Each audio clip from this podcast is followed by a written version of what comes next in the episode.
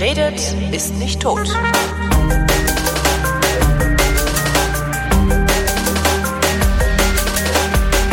Ich wollte mir schon seit vielen, vielen Jahren mal von irgendwem erklären lassen, was das Judentum eigentlich ist und habe endlich eine Frau getroffen, die das machen kann, nachdem mir sehr oft gesagt wurde, aber ich kenne da jemanden, aber zu dem Rabbi gehst du nicht, der kann dir das nicht erklären. Habe eine Frau getroffen, die das machen kann. Ihr Name ist Juna Grossmann. Sie ist Museumsfrau, bloggt äh, unter dem Titel Irgendwie jüdisch und hat ein Buch veröffentlicht vor kurzem. Das heißt Schon Zeit vorbei über das Leben mit dem täglichen Antisemitismus, wo wir ja möglicherweise dann irgendwann sowieso abschweifend landen werden. Hallo Juna. Hallo. Wo fängt man an, das Judentum zu erklären? Bei seiner Herkunft? Oh Jott, oh Jott.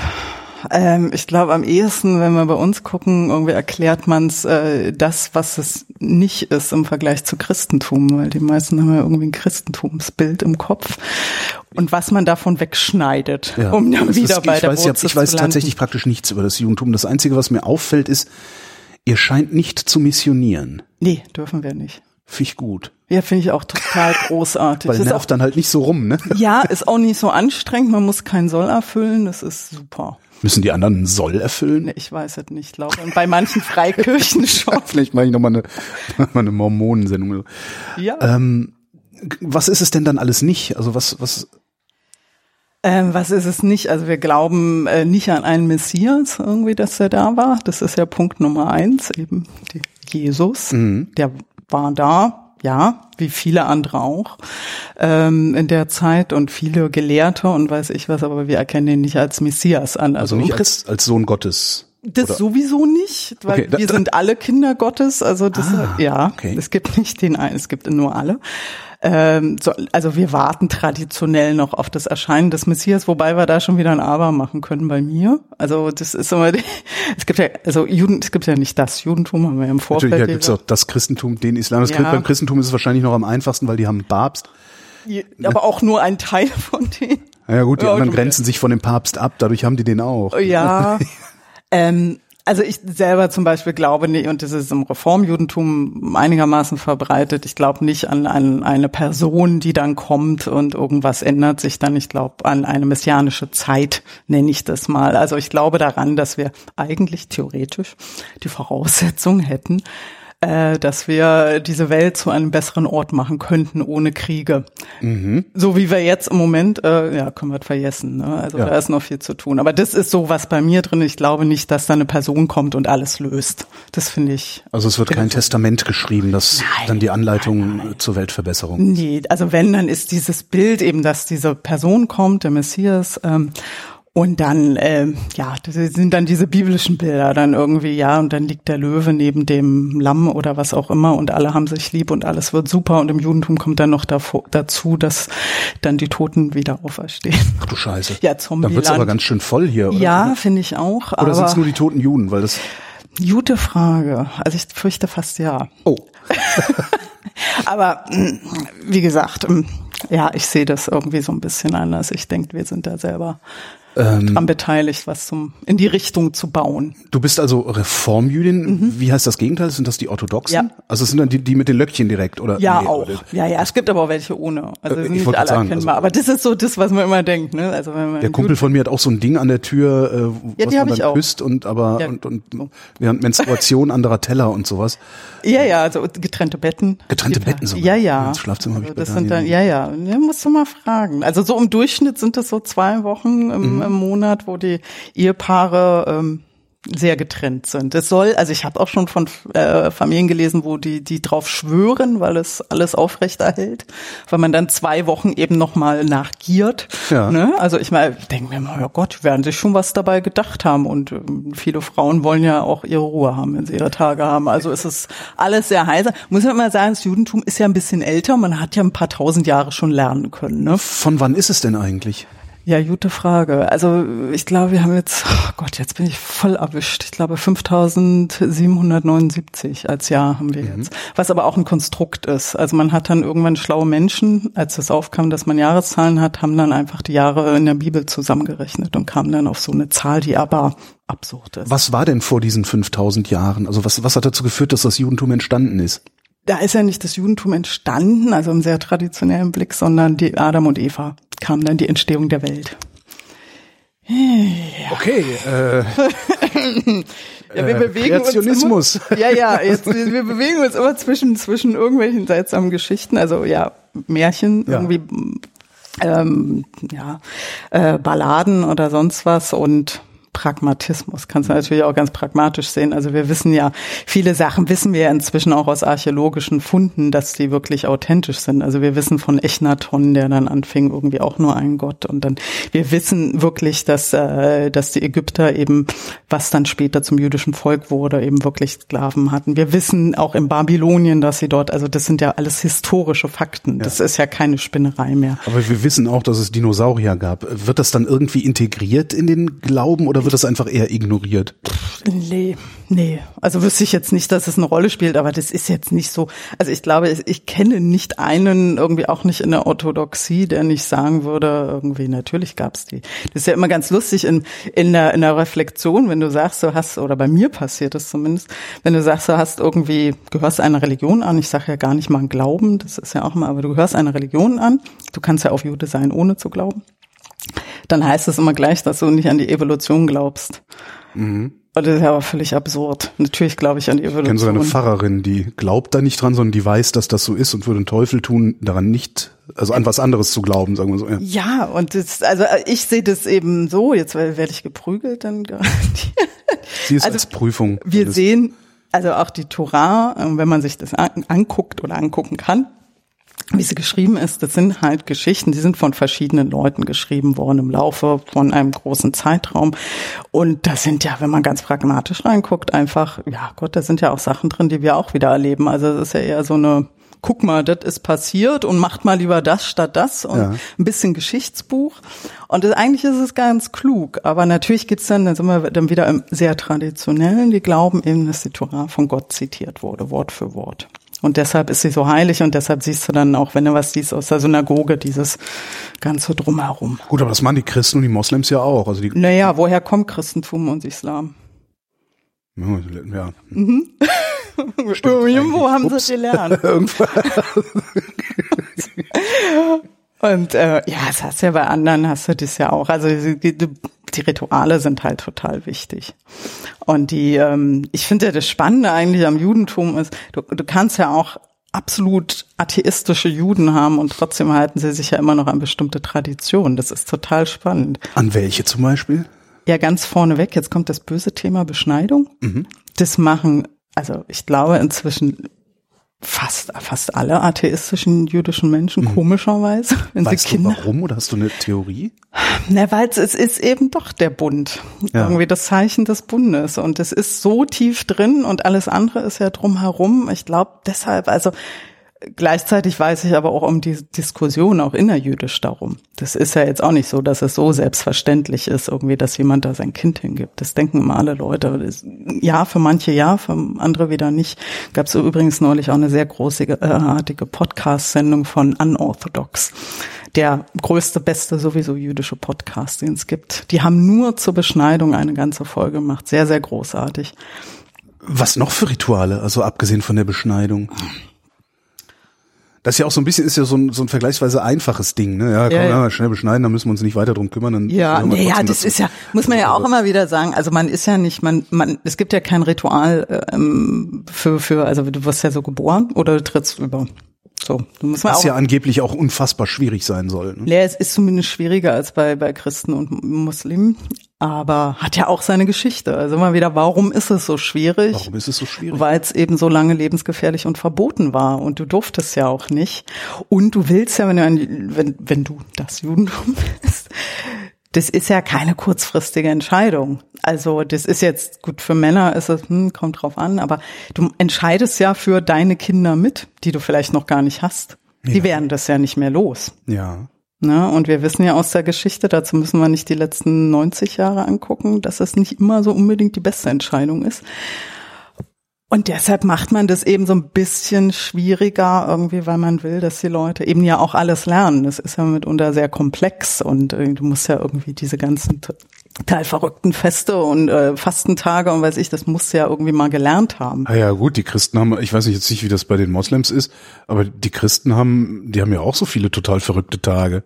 Ja. Ich meine, gut, da sind dann, ne, weil wir gerade hier in so einer äh, christlich, christlich Die kennen wir eher. Die kennen wir, weil es immer ein paar freie Tage gibt, genau, damit wir genau. die Christen nicht prügeln. Ja. Ne? Aber du musst eben wirklich über und du musst auch natürlich dann auch deine Lehrer überzeugen, dass du soweit bist. Also das ist, glaube ich, erstmal ist es das Schwierige, einen Lehrer zu finden. Das ist, glaube ich, das Allerschwierigste. Also ein Rabbiner, eine Rabbinerin, die dich bereit ist zu unterrichten. Das ist, glaube ich, schon das Allerschwierigste. Und dann musste, das ist sehr unterschiedlich, wie lang eben jüdisch leben und in der Gemeinde sein. Wenn du jetzt auf dem Land wohnst und da ist keine Gemeinde, hast du ein Problem. Musst du erstmal, gründen? nee, Okay. muss umziehen. Weil du darfst, wenn du traditionell auch übertrittst, du darfst ja nur bestimmte Anzahl von Schritten und bestimmte Weite entfernt von der Synagoge sein. Da sind wir wieder bei den großen Feinheiten. Also es ist mit diesem Drumherum, wenn du dich entscheidest, beeinflusst das dein komplettes Leben. Äh, Ich wohne in Tempelhof, würde ich jetzt äh, zum Judentum konvertieren wollen, dürfte ich nicht mir eine Synagoge in Berlin-Buch suchen. Naja, wenn sie liberal wäre, wäre das jetzt nicht so Okay. das Problem. Dann könntest du auch mit dem Auto hinfahren. Aber es muss zumindest jemand, eine in der Nähe sein. Ja. Also das ist ein, also ein Rabbi hat mal gesagt, ja, Judentum geht nicht alleine.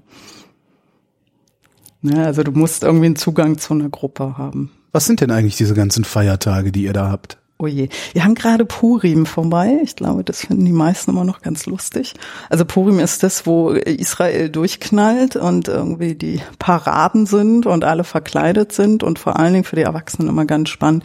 An Purim ist es eine Pflicht, eine Mitzvah, äh, dass man, das heißt dann so, bis du nicht mehr weißt, also du musst dich betrinken, bis du nicht mehr zwischen Gut und Böse unterscheiden kannst. Ich konvertiere. Habe ich gewusst. Das ist das beste Werbemittel.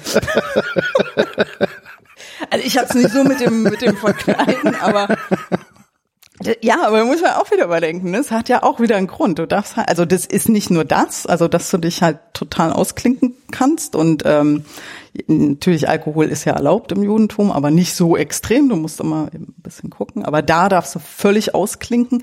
Du darfst vor allen Dingen, was ganz wichtig war und in manchen Ländern, wenn es da noch jüdische Menschen gäbe, auch wichtig wäre, du darfst eben wirklich auch deine Vorgesetzten, die Regierung, du darfst alle auf die Schippe nehmen, was wir ja natürlich irgendwie hier auch sehr selbstverständlich empfinden, aber ist es ja gar nicht. Ne? Und auch noch für ältere Zeiten, was jetzt zumindest in Berlin auch nichts Besonderes ist, du darfst auch die Kleidung des anderen Geschlechts tragen und solche Sachen. Also du darfst alles tun in dieser Nacht irgendwie, was es Das ist eine Nacht. ja, das also also die Feiertage, die fangen ja immer abends an und dann schläfst du den Rest des Purimtages den Kater aus oder bist gut äh, im Trinken, dann kannst du länger saufen. Klingt wie Karneval. Ist so ein bisschen so, ja. Ich meine, Karneval hat auch in vielen Bereichen ähnliche Wurzeln. Irgendwie, dass du eben einen Tag mal eine andere Rolle einnehmen darfst. Und eben dann auch mal, weiß ich nicht, den König spielen darfst. Woher kommt Purim? Das ist ursprünglich eine Geschichte gewesen, eine der vielen wenigen Siege im Judentum. Also die Juden sollten ausgerottet werden. Und ähm, war eigentlich schon alles beschlossen, irgendwie alle, also die, die Männer, die Frauen und die Kinder. Und dann gab es äh, die dann Königin Esther, die Esther, die dann dem ähm, bösen König zugeführt wurde als eine weitere Frau, also Harem und so weiter. Und Königin Esther hat es geschafft, ihn davon zu überzeugen, dass er die Juden nicht umbringen würde. Und das ist, also jetzt können wir jetzt auch schon wieder eine Frage, also ich denke immer, ja gut, jetzt sehen wir mal hier ordentlich eine Frau, ne, wenn sie was erreichen kann, wenn sie losquatscht. Aber ähm, ja, man kann es natürlich jetzt auch anders betrachten in Zeiten von MeToo und hm und so. Und sie hatte die Verantwortung und musste hm, sich eben komplett hingeben. Aber trotzdem, wir haben eben eine Frau, die die Hauptrolle äh, gespielt hat und ist ja nicht die einzige Frau im Judentum. Aber ähm, sie hat es eben geschafft, dann nicht mit so einem sehr schönen Ende. Sie hat dann das Gegenteil bewirken können. Es wurden dann nämlich die anderen umgebracht. Also ich bin ja immer so ein bisschen Die zwiespältig. anderen, wer, wer waren die, die anderen? Die anderen im, im Volk, in so. der also die Nichtjuden. Und deshalb bin ich, ich bin immer so ein bisschen zwiespältig bei Ja. Purim, muss ich ganz ehrlich sagen. Ich, aber es sind noch andere Sachen. Aber das war so diese Ur, Urgeschichte. Aber es ist ja grundsätzlich im Judentum immer so irgendwie, ihr wolltet uns töten, wir haben gewonnen, jetzt lasst uns essen. Also in dem Fall dann lasst uns trinken. Aber Essen gibt's da auch an Purim. Da gibt's so bestimmte Kekse, die so die Ohren äh, des bösen Haman nachformen sollen. Aber genau, das war Purim. Und das nächste, wenn ich jetzt richtig, ich bin immer nicht so gut, ich habe keinen Kalender dabei, das nächste müsste Pessach sein. Mhm. Also das ist dann die Geschichte der Auswahl, der Wanderung aus Ägypten. Wo man dann auch wieder irgendwie, jetzt sind so nur ein paar Kilometerchen von Ägypten in das gelobte Land. Wir haben 40 Jahre gebraucht, mhm. gab kein GPS. Ähm, und das ist eigentlich, sagen, sagt man so, das ist die Zeit, wo die Juden zum Volk wurden, diese lange Wanderung. Und da passieren dann so alle anderen wilden Geschichten mit Tafeln und Geboten und sowas. Das passiert alles auf Stimmt, der da kommt das Alte Testament auch hin. Ja, genau. Das Alte Testament ist im Prinzip die jüdische Bibel. Also ähm, Torah. Ich wollte gerade fragen, es gibt es einen Unterschied zwischen, zwischen Torah und Altem Testament? Eigentlich nicht. Also die fünf Bücher Mose sind mhm. die Torah. Ähm, das eine, also den Unterschied, den ich hauptsächlich sehen würde, wären in den Übersetzungen heute. Also mhm. wenn man sich eine jüdische Übersetzung holt, ist die schon in Teilen auch anders als eine christliche. Also das empfehle ich auch immer. Da sind manche Sachen sind anders. Die werden dann anders interpretiert. Das ist ja, mein Hebräisch ist katastrophal, wie du fragst, aber da sind ja ganz viel so Doppeldeutigkeiten in den Wörtern und weiß ich was. Also das sind schon wieder, da kann man sich sein Leben lang mit beschäftigen. Tun ja auch Leute. Irgendwie. Und die dann eben in der christlichen Bibel kommen dann noch ein paar andere Bücher dazu, die wir nicht haben. Aber so diese, diese Grundgeschichte ist jüdisch. Vermisst ihr diese Erweiterung, die die Christen dann ja relativ früh auch schon vorgenommen haben? Nö. Wir haben ja noch mehr. Ja. Das ist ja, ich hab's ja, ähm, ich hab's ja mal mitgebracht. Mhm. Also eine jüdische Bibel ist ja gut, gibt's auch so klassisch als Normaltext, aber sonst ist, ich habe, was habe ich denn hier? Bereshit. Also sowieso von hinten und wenn du eine jüdische normale Bibel, also die nicht zum Lesen, dann hast du, ähm, warte mal hier ne, irgendwie, dann hast du hier halt den hebräischen Text, Übersetzung und dann geht's los mit den Kommentaren. Ah, das ist wie so ein Jurastudium. Genau. und das sind nur ein paar. Ja. Also es gibt noch mehr. Und alles wird kommentiert und durchdiskutiert und immer wieder. Also das sind jetzt so ein paar. Gibt's ganz alt, gibt's auch ein bisschen neu. Also es ist, eigentlich heißt es so irgendwie, du musst das immer wieder. Jede Generation muss neu gucken, neu interpretieren. Also es funktioniert nicht immer. Und natürlich sind die alten Weisen sind so die Maßstäbe. Ich wollte gerade fragen, wie viel, wie viel aus den alten Interpretationen nimmst du denn dann mit in deine Generation? Ja, ich habe so Rashi ist schon manchmal ganz gut und Maimonides. Also das sind, das ist ja, ich denke immer die die Probleme, die wir haben, die, die gab's ja alle schon mal. Ne? Also da sei denn außer hier Internet oder aber sonst irgendwie, wie man miteinander umgeht. Also ja. das müssen wir nicht erfinden. Das gab's ja schon. Dann kann man ja immer gucken, okay, was haben andere Leute irgendwie daraus gelernt? Und was anderes ist ja sowas auch nicht. So ganz banal gesagt. Aber es ist eben immer sehr viel Diskussion und Interpretation. Also es gibt nicht den Menschen, der sagt, wie das ist, so wie zum Beispiel der Papst sagt mhm. was, dann ist das quasi Gesetz, sondern es gibt ganz viele welche, welchen Stellenwert hat dann der Rabbi in dieser? Mhm. Ja, kommt drauf an, wie er ist. Ne? Also, nee, ja, das ist so. Also ja, Rabbi ich, ist ein Lehrer. Ja. So, der hat also glücklicherweise seit dem 19. Jahrhundert, ist es auch, glaube ich, hauptsächlich in Deutschland entstanden, dass er schon eine universitäre Bildung auch hat. Das mhm. ist nicht selbstverständlich. Das ist auch heute im, im sehr traditionell, also in Deutschland, wenn die nicht in Deutschland ausgebildet sind, nicht unbedingt nötig. Aber der kennt sich natürlich sehr viel besser aus als du und ich. Und ähm, also ich sowieso. Er kann zur Not irgendwie, wenn du mal eine Sorge oder eine Frage hast, gehst du halt hin. Ich habe das Problem. Also ich hatte mal zum Beispiel einen Freund. So, und dann habe ich gesagt, so, der kommt nicht zu Potte. Das Problem war, er wohnte in den USA, ich in, in Deutschland. Ich bin immer gependelt und ich war total entnervt und habe gesagt, so, was soll ich denn jetzt machen? Irgendwie, ich kann ja auch nicht einfach dahin ziehen. Da haben wir ja auch eine Papierbrüche. Dann fing der Rabbi an, na ja, also pass auf, da steht das so drin, irgendwie der Mann geht zur Frau. Du musst ihn jetzt mal irgendwie, er muss die Sachen aufgeben. Also wenn ihr euch nicht entscheiden könnt, dann macht das halt so. So, das ist ein Beispiel. Also du kannst mit ganz banalen Sachen kommen. Ich habe das dann nicht mit ihm so gemacht, aber ich hatte mal jemanden zum Reden und im Idealfall ist es halt jemand, mit dem du echt auch reden kannst, auch normal. Also er kommt nicht immer mit der Bibel an. Das Macht der Pfarrer das? Ich weiß es gar nicht. Also ich, nee, die haben ja eine Seelsorgeausbildung. Ich glaube schon, glaube schon, dass sich das inzwischen sehr ähnelt. Ja. Aber du, was der Unterschied vielleicht ist, ähm, du bist ja, wenn du irgendwo hinziehst und du bist in der Kirche, dann wirst du einer Kirche zugeordnet. Mhm. Das hast du im Judentum nicht. Wenn wir jetzt in Berlin sind, wir haben den großen Luxus, ich glaube, wir haben inzwischen neun Synagogen und diverse freie Gruppen. Wenn du zu einem Rabbiner gehst irgendwie und den irgendwas fragst, irgendwie kann ja, können ja auch geschäftliche Probleme sein. ne? Es gibt ja auch sehr viel irgendwie Geschäftsgesetze und wie man sich äh, Geschäftsgebaren und so. Und dir fällt die Antwort nicht, dann gehst du halt zu einem anderen. So, und genauso ist es mit der Synagoge. Fühlt sich in der einen nicht wohl, gehst du halt in die andere, bis du eine findest, die Ja. dir gefällt. Und das ist in Ordnung. Also, das ist eine wirkliche Autorität, hat es, hat, wenn, dann ein Bedin. Irgendwie, das ein Bedin ist ein, ein jüdisches Gericht. Ja. Und das sind drei unabhängige Richterinnen fürs liberale Judentum, immer die Frauen mitdenken. Und dann wird eben, wenn dann wirklich das eskaliert, irgendwie der Fall vorgetragen und dann entscheiden die, also die entscheiden auch so über Sachen ähm, wie Ehescheidung und so religiöse Schei Sachen und die entscheiden auch die Übertritte zum Beispiel. Also wenn du übertreten willst, das ist die letzte Prüfung vor diesem Gericht, die kennen dich dann nicht. Und dann gehst du richtig in eine Prüfung und die entscheiden dann, ob es okay ist und ob du jetzt mitspielen darfst. Muss ich mir das dann echt so vorstellen, wie, weiß ich nicht, äh, ich will die Staatsbürgerschaft kriegen und werde dann Dinge gefragt, äh, Ja. die sonst auch selbst der Rabbi nicht wüsste, sondern nachgucken müsste, aber ich muss sie wissen, oder? Nee, nee, die sind schon, also ich glaube, die sind schon immer, also wenn du es bis zum Berlin geschafft hast, dann hast du schon einiges durch. Aber dann wird eben, weiß ich, getestet, wie dein Hebräisch-Lesevermögen ist und dann wirst du ein paar Fragen gefragt und auch nochmal eben dein Gewissen irgendwie, ob du es wirklich ernst meinst. Da kommen ja so obskure Sachen raus, dass dann Menschen gefragt werden, warum wollen sie Jude werden? Ja, weil Jesus auch Jude war. Ist vielleicht dann die falsche Antwort. Tag noch. Ja, und so, ne? Also so Wobei eine das natürlich die interessante Frage ist, aber ich glaube, die müsste man sich doch vorhergestellt. vorher beantwortet Ja, haben. eigentlich schon, sollte man denken. Aber genau, so, also das ist eben, wie gesagt, ein, Rabbiner ist ein Lehrer. So, und den kannst du, wenn du dem sympathisch, oder wenn, wenn er dir sympathisch ist, kannst du den auch privat fragen.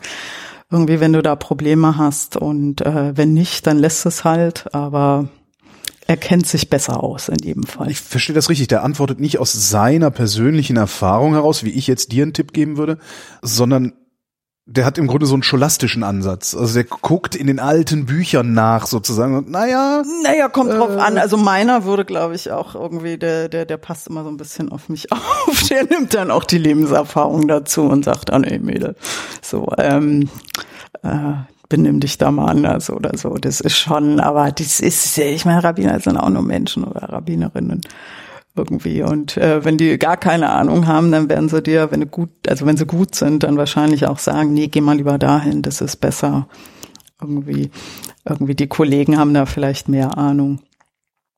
Aber du musst jetzt nicht irgendwie zittern oder irgendwie Ja. ganz ehrfürchtig vor Rabbinern sein, überhaupt nicht. das heißt, überhaupt der nicht. Zutritt zum Verein ist unfassbar schwer, aber wenn du dann da drin bist, kannst du dich eigentlich so wie im Supermarkt so ein bisschen bedienen. Ja, wenn man so sieht, ja, klar. Das ist ja eigentlich ganz attraktiv. Nur ja, ich meine, die Frage, ich meine, die Frage ist, warum gibt es den Verein noch? Ne? Das ist tatsächlich eine interessante, weil du sagtest eben äh, ähm, bei Purim, äh, die Idee ist, äh, ihr wolltet uns vernichten, wir haben gewonnen und jetzt wird gefeiert. Ja. Gab es eigentlich irgendeine Zeit, in der die Juden nicht gefährdet waren, vernichtet zu werden von irgendwem? Naja, als sie ihr eigenes Land mal hatten, ne? Aber dann kam ja auch wieder von draußen Ich irgendwelche wollte Kriege. gerade sagen, es ist jetzt nicht unbedingt so, dass Ähm, also ich denke, aber ich bin ja nur überhaupt keine Judaistin. Ähm, ich denke mal, also äh, bevor, bevor die Nazis irgendwie anfingen mit ihrem Unsinn, da war man zumindest gleichberechtigt. Und das war, glaube ich, so, so Anfang 1900, das war schon ziemlich gut. Ähm, und was vielleicht mal so ein bisschen anders ist für, für die jüdischen Menschen, zumindest in dem, was wir jetzt Deutschland nennen, war Napoleon natürlich was ganz Napoleon? Großartiges, ja, der sonst so verteufelt wird. Ja. Aber nee, gar nicht. Er hat nämlich die gleichen Rechte für die jüdischen Menschen gebracht. Die dann, nachdem er wieder weg war, ich glaube, es gab ein einziges äh, deutsches Land irgendwie, was ein bisschen länger gebraucht hat, aber sonst wurden die Standepede Sofort sofort wieder anerkannt. warum, warum, also gibt es, Ne Macht. Macht. Das ist, wenn du, wenn du die Macht über Menschen hast irgendwie und die du ja eigentlich auch brauchst. das heißt, ihr wart halt dummerweise immer die Minderheit, an der man es auslassen konnte. ja. Und wenn du nicht die Kraft hast, dich zu wehren, irgendwie, weil du ja eben darauf angewiesen bist, dass du da bleiben darfst und da wohnen darfst, dann ja. ist halt schwierig, ne? Aber was ich daran halt nicht verstehe, ist, ihr tut ja keinem was. Ihr missioniert ja nicht mal. Ja. Also ihr geht ja noch naja, nicht mal auf den Sack. Das, was ihr natürlich macht, ist, ihr sagt, und ihr bleibt alle draußen. Vielleicht ist das das Problem, aber ich, nee, das ist halt, was ich nicht so. Ich glaube, nee, ich glaube, das Problem tatsächlich war mal irgendwie, und das sitzt auch ganz viel, ganz tief drin, ist eben, nee, wir machen nicht bei euch mit. Also wann hatten wir die letzte Welle des Großen, irgendwie als es wieder hochging mit äh, Antisemitismus, war unser Freund Luther, da redet man nicht so gerne drüber. Ja, ja, das, den feiern wir lieber. Ja, hm. und das ist eben so, so ein Klassiker. Also das war, ist, ist jetzt bei, bei, als der Islam entstand auch so gewesen. Also Luther hatte jüdische Lehrer. Ja. Irgendwie fand es auch alles ziemlich spannend und ziemlich super eine Zeit lang. Also gibt's wohl auch Schriften, wo er sehr begeistert sich äußert. Ja, und dann hat er dieses tolle Neue alles gemacht und dann hat er gesagt, so ihr Juden, jetzt könnt ihr aber mal. Und dann haben die gesagt, nö, nö, machen wir nicht. Und ich glaube ganz viel, dass es das ist. Dass das so tief drin steckt irgendwie immer, denn dann erzählen die ja, wir erzählen ja jetzt auch. Und dann wollen die trotzdem nicht bei uns mitmachen irgendwie. Das ist eben immer dieses, wenn Leute andere überzeugen wollen und mhm. Juden sind, glaube ich, ziemlich dickköpfig. Also warum, warum denn? Ist doch, ist doch schön. Warum soll man denn wechseln? Und das Wechseln haben wir ja in, in Spanien ganz massiv gehabt, irgendwie die, die und lustigerweise geht das ja jetzt ja auch, das finde ich total spannend, irgendwie die in Spanien, die Familien, denen die, die vertrieben wurden, weil mhm. sie sich eben geweigert haben, sich taufen zu lassen, die dürfen jetzt äh, die spanische Staatsbürgerschaft wieder kriegen. Und wir reden von ein paar hundert Jahren Unterschied, ne? Ja. Gebt ihr Juden eigentlich irgendwem die Schuld? Weil die Christen geben sie selber die Schuld? Für was? Das alles. so, so Erbsünde, weißt du, Na, so haben dieses, wir nicht. dieses Gedöns. Haben wir nicht. Gibt's nicht. Gibt's nicht. Gibt's nicht. Das ist ja, das ist ja, weil es ja immer von Generation zu Generation. Also jede Generation ist verantwortlich irgendwie ja. für für sich und was sie daraus macht. Und das ist ja so ein, es gibt so äh, mehrere Sachen. Also ich mag sehr gern so einen jüdischen Grundsatz, der heißt Tikkun Olam, die Welt heilen.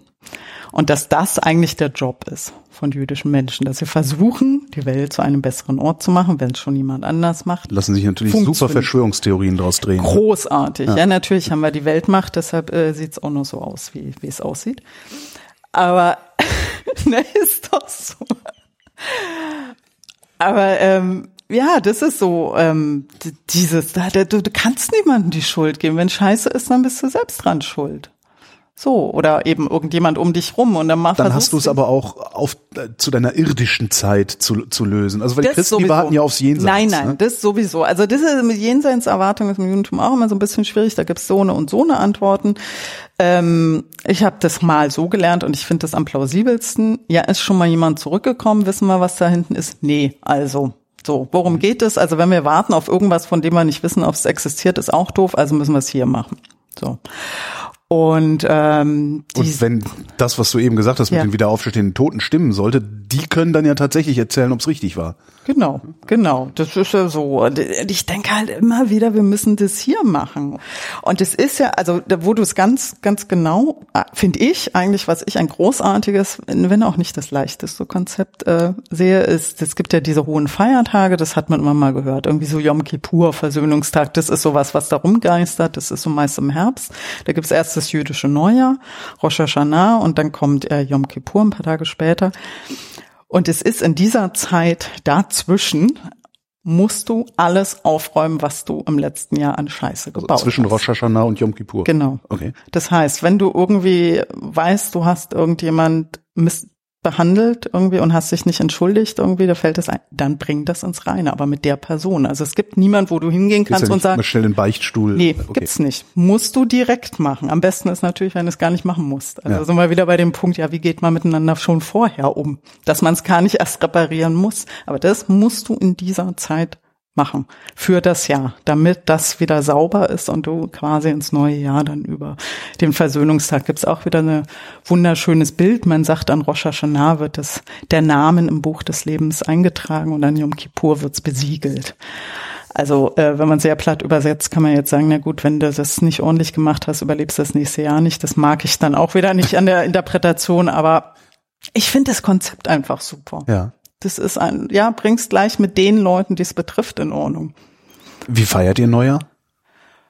Sehr ruhig. Hm. Da ist nichts Besonderes, außer vielleicht, ja, Essen. Wie immer Essen. Juden essen immer. Immer am Essen. Essen. Das wird mir echt immer sympathischer hier. Irgendwann, demnächst hasst du mich, aber dann muss ich noch Hebräisch lernen. Ja, muss ich beschneiden lassen. Ne? Ich- Oh, krieg ich nur auch noch irgendwie hin.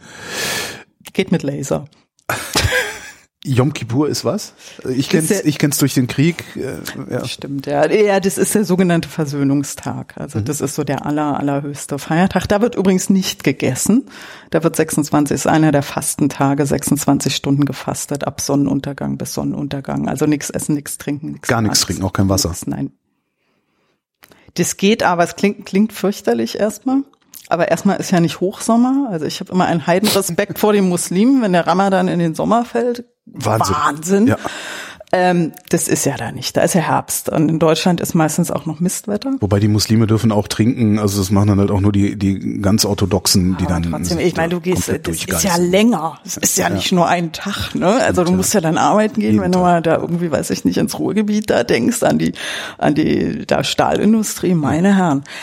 Aber äh, genau, und dann darfst du, also die, ja gut, bis zum den Abend und die Nacht überstehst du, und wenn du traditionell bist, bist du dann eh an Yom Kippur den ganzen Tag in der Synagoge und bist abgelenkt. Und spätestens ab Mittag, also ich garantiere dir, spätestens am Mittag geht's in der Synagoge eh nur noch um Essen. Wie? Also ist ja jetzt nicht wie in der Kirche, dass dann alle so ganz brav und Mhm. also es ist ein bisschen mehr, also in einem jüdischen Gottesdienst ist meistens ein bisschen mehr Bewegung, mehr Trubel und man geht auch mal raus, es ist alles in Ordnung.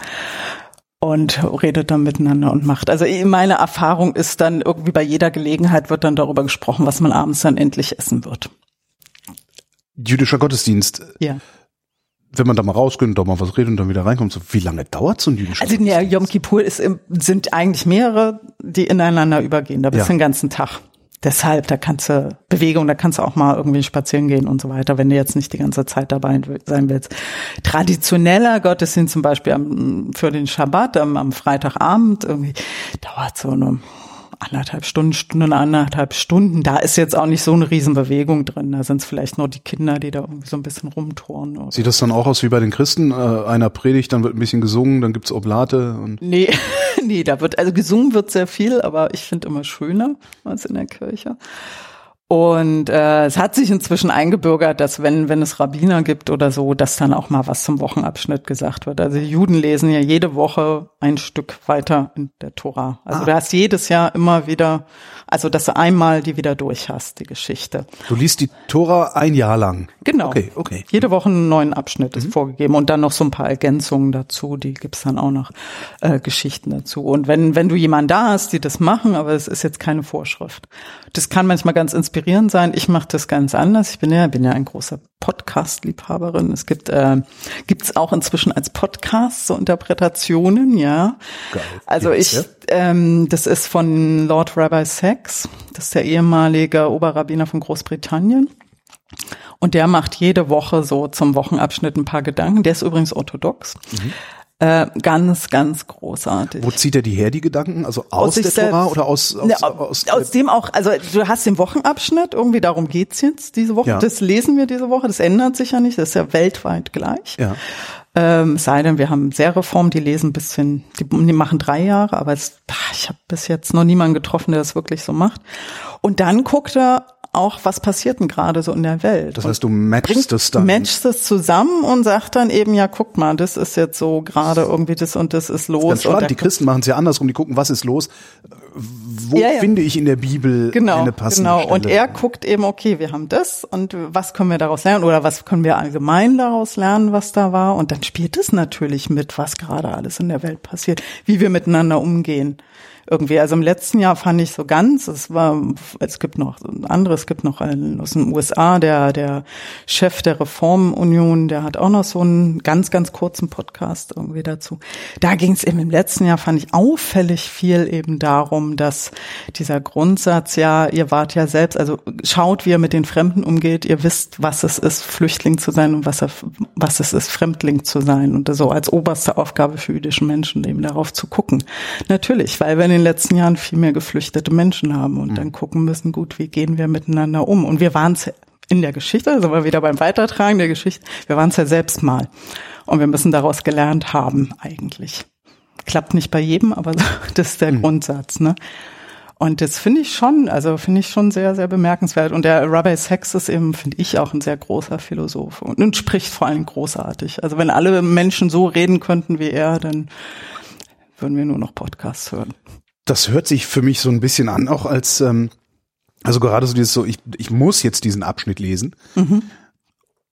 Und die Welt draußen bewegt sich auf eine ganz andere Art und Weise. Das, das zu matchen, das, das klingt für mich, ist, äh, blödes, blöde, blöder Begriff, aber würdest du sagen, dass äh, die Juden eher die Intellektuellen unter den Religionen sind? Naja, es ist eine Buchreligion. Es geht immer ums Buch und immer ums Denken, natürlich. Also ich würde jetzt nicht sagen die Intellektuellen, also Okay. das gar nicht. Nee, nee, das gibt's ja woanders auch. Also, aber es ist sehr, sehr wichtig. Und vor allen Dingen ist auch sehr, sehr wichtig, dass du selbst befähigt bist, diese Gedanken zu haben. Und ich hatte mal eine Kollegin, als ich damals noch als Studentin im Jüdischen Museum gearbeitet habe, die hat, die wurde Pfarrerin, war so kurz vor ihrem Abschluss, und die fragte mich zu irgendwas in der Bibel. Und ich bin ja nur Vergiss es. Also wenn man hier jetzt sagt, hier Römer sowieso, was weiß ich, ne?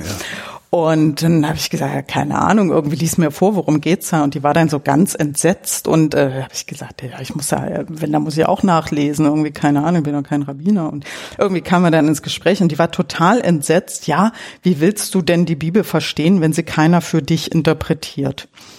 Und da ich dann gedacht habe, nee, Das war Moment aber eine mal. Katholikin, oder? Nee, kann ja nicht, ist ja Pfarrerin geworden. Ach so, ja, stimmt ja. ja. Ja, es war ein bisschen schräg. Weil das klingt katholisch. Ja, und da habe ich gesagt, ja, ich, äh, natürlich kann ich mir anhören, weil, ob da irgendein Lehrer was erzählt, aber grundsätzlich muss ich es ja selbst auch versuchen können. Also dieses Lernen und daraus lernen und auch miteinander, das ist schon, schon ziemlich tief verankert. Ob man das dann und wie macht, ähm, also bei mir gab es auch mal Zeiten, wo ich das wesentlich mehr gemacht habe. Jetzt bin ich halt so groß geworden und passe da nicht mehr rein in so manche Vereine. Was haben wir noch für Feiertage? Purim, Äh. Pessach, Yom Kippur, Rosh Hashanah. Was haben wir denn noch? Das sind so großen. Ja, da haben wir noch das Laubhüttenfest, kennen auch immer noch ziemlich viele. Stimmt, den Namen kenne ich aber auch. Ja, Was also das ist auch so ganz pragmatisch.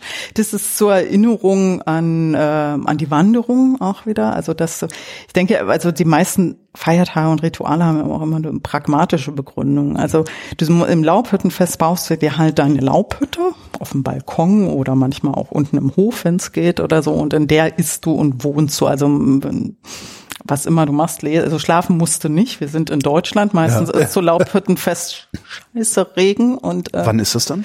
das ist im Herbst. Okay.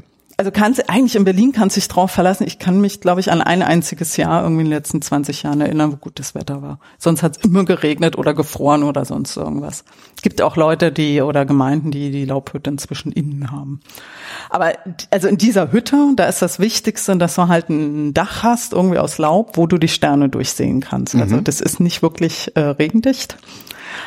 Und da sollst du dich aufhalten, ganz pragmatisch wieder. Du weißt dann einfach dein festes Dach zu schätzen. Ne? Also das ist einfach so. Das ist also das ist ja bei uns sowieso kalt. Es ist sehr schön in der irgendwie da zusammen so ein bisschen wie Grillen mit Wänden irgendwie.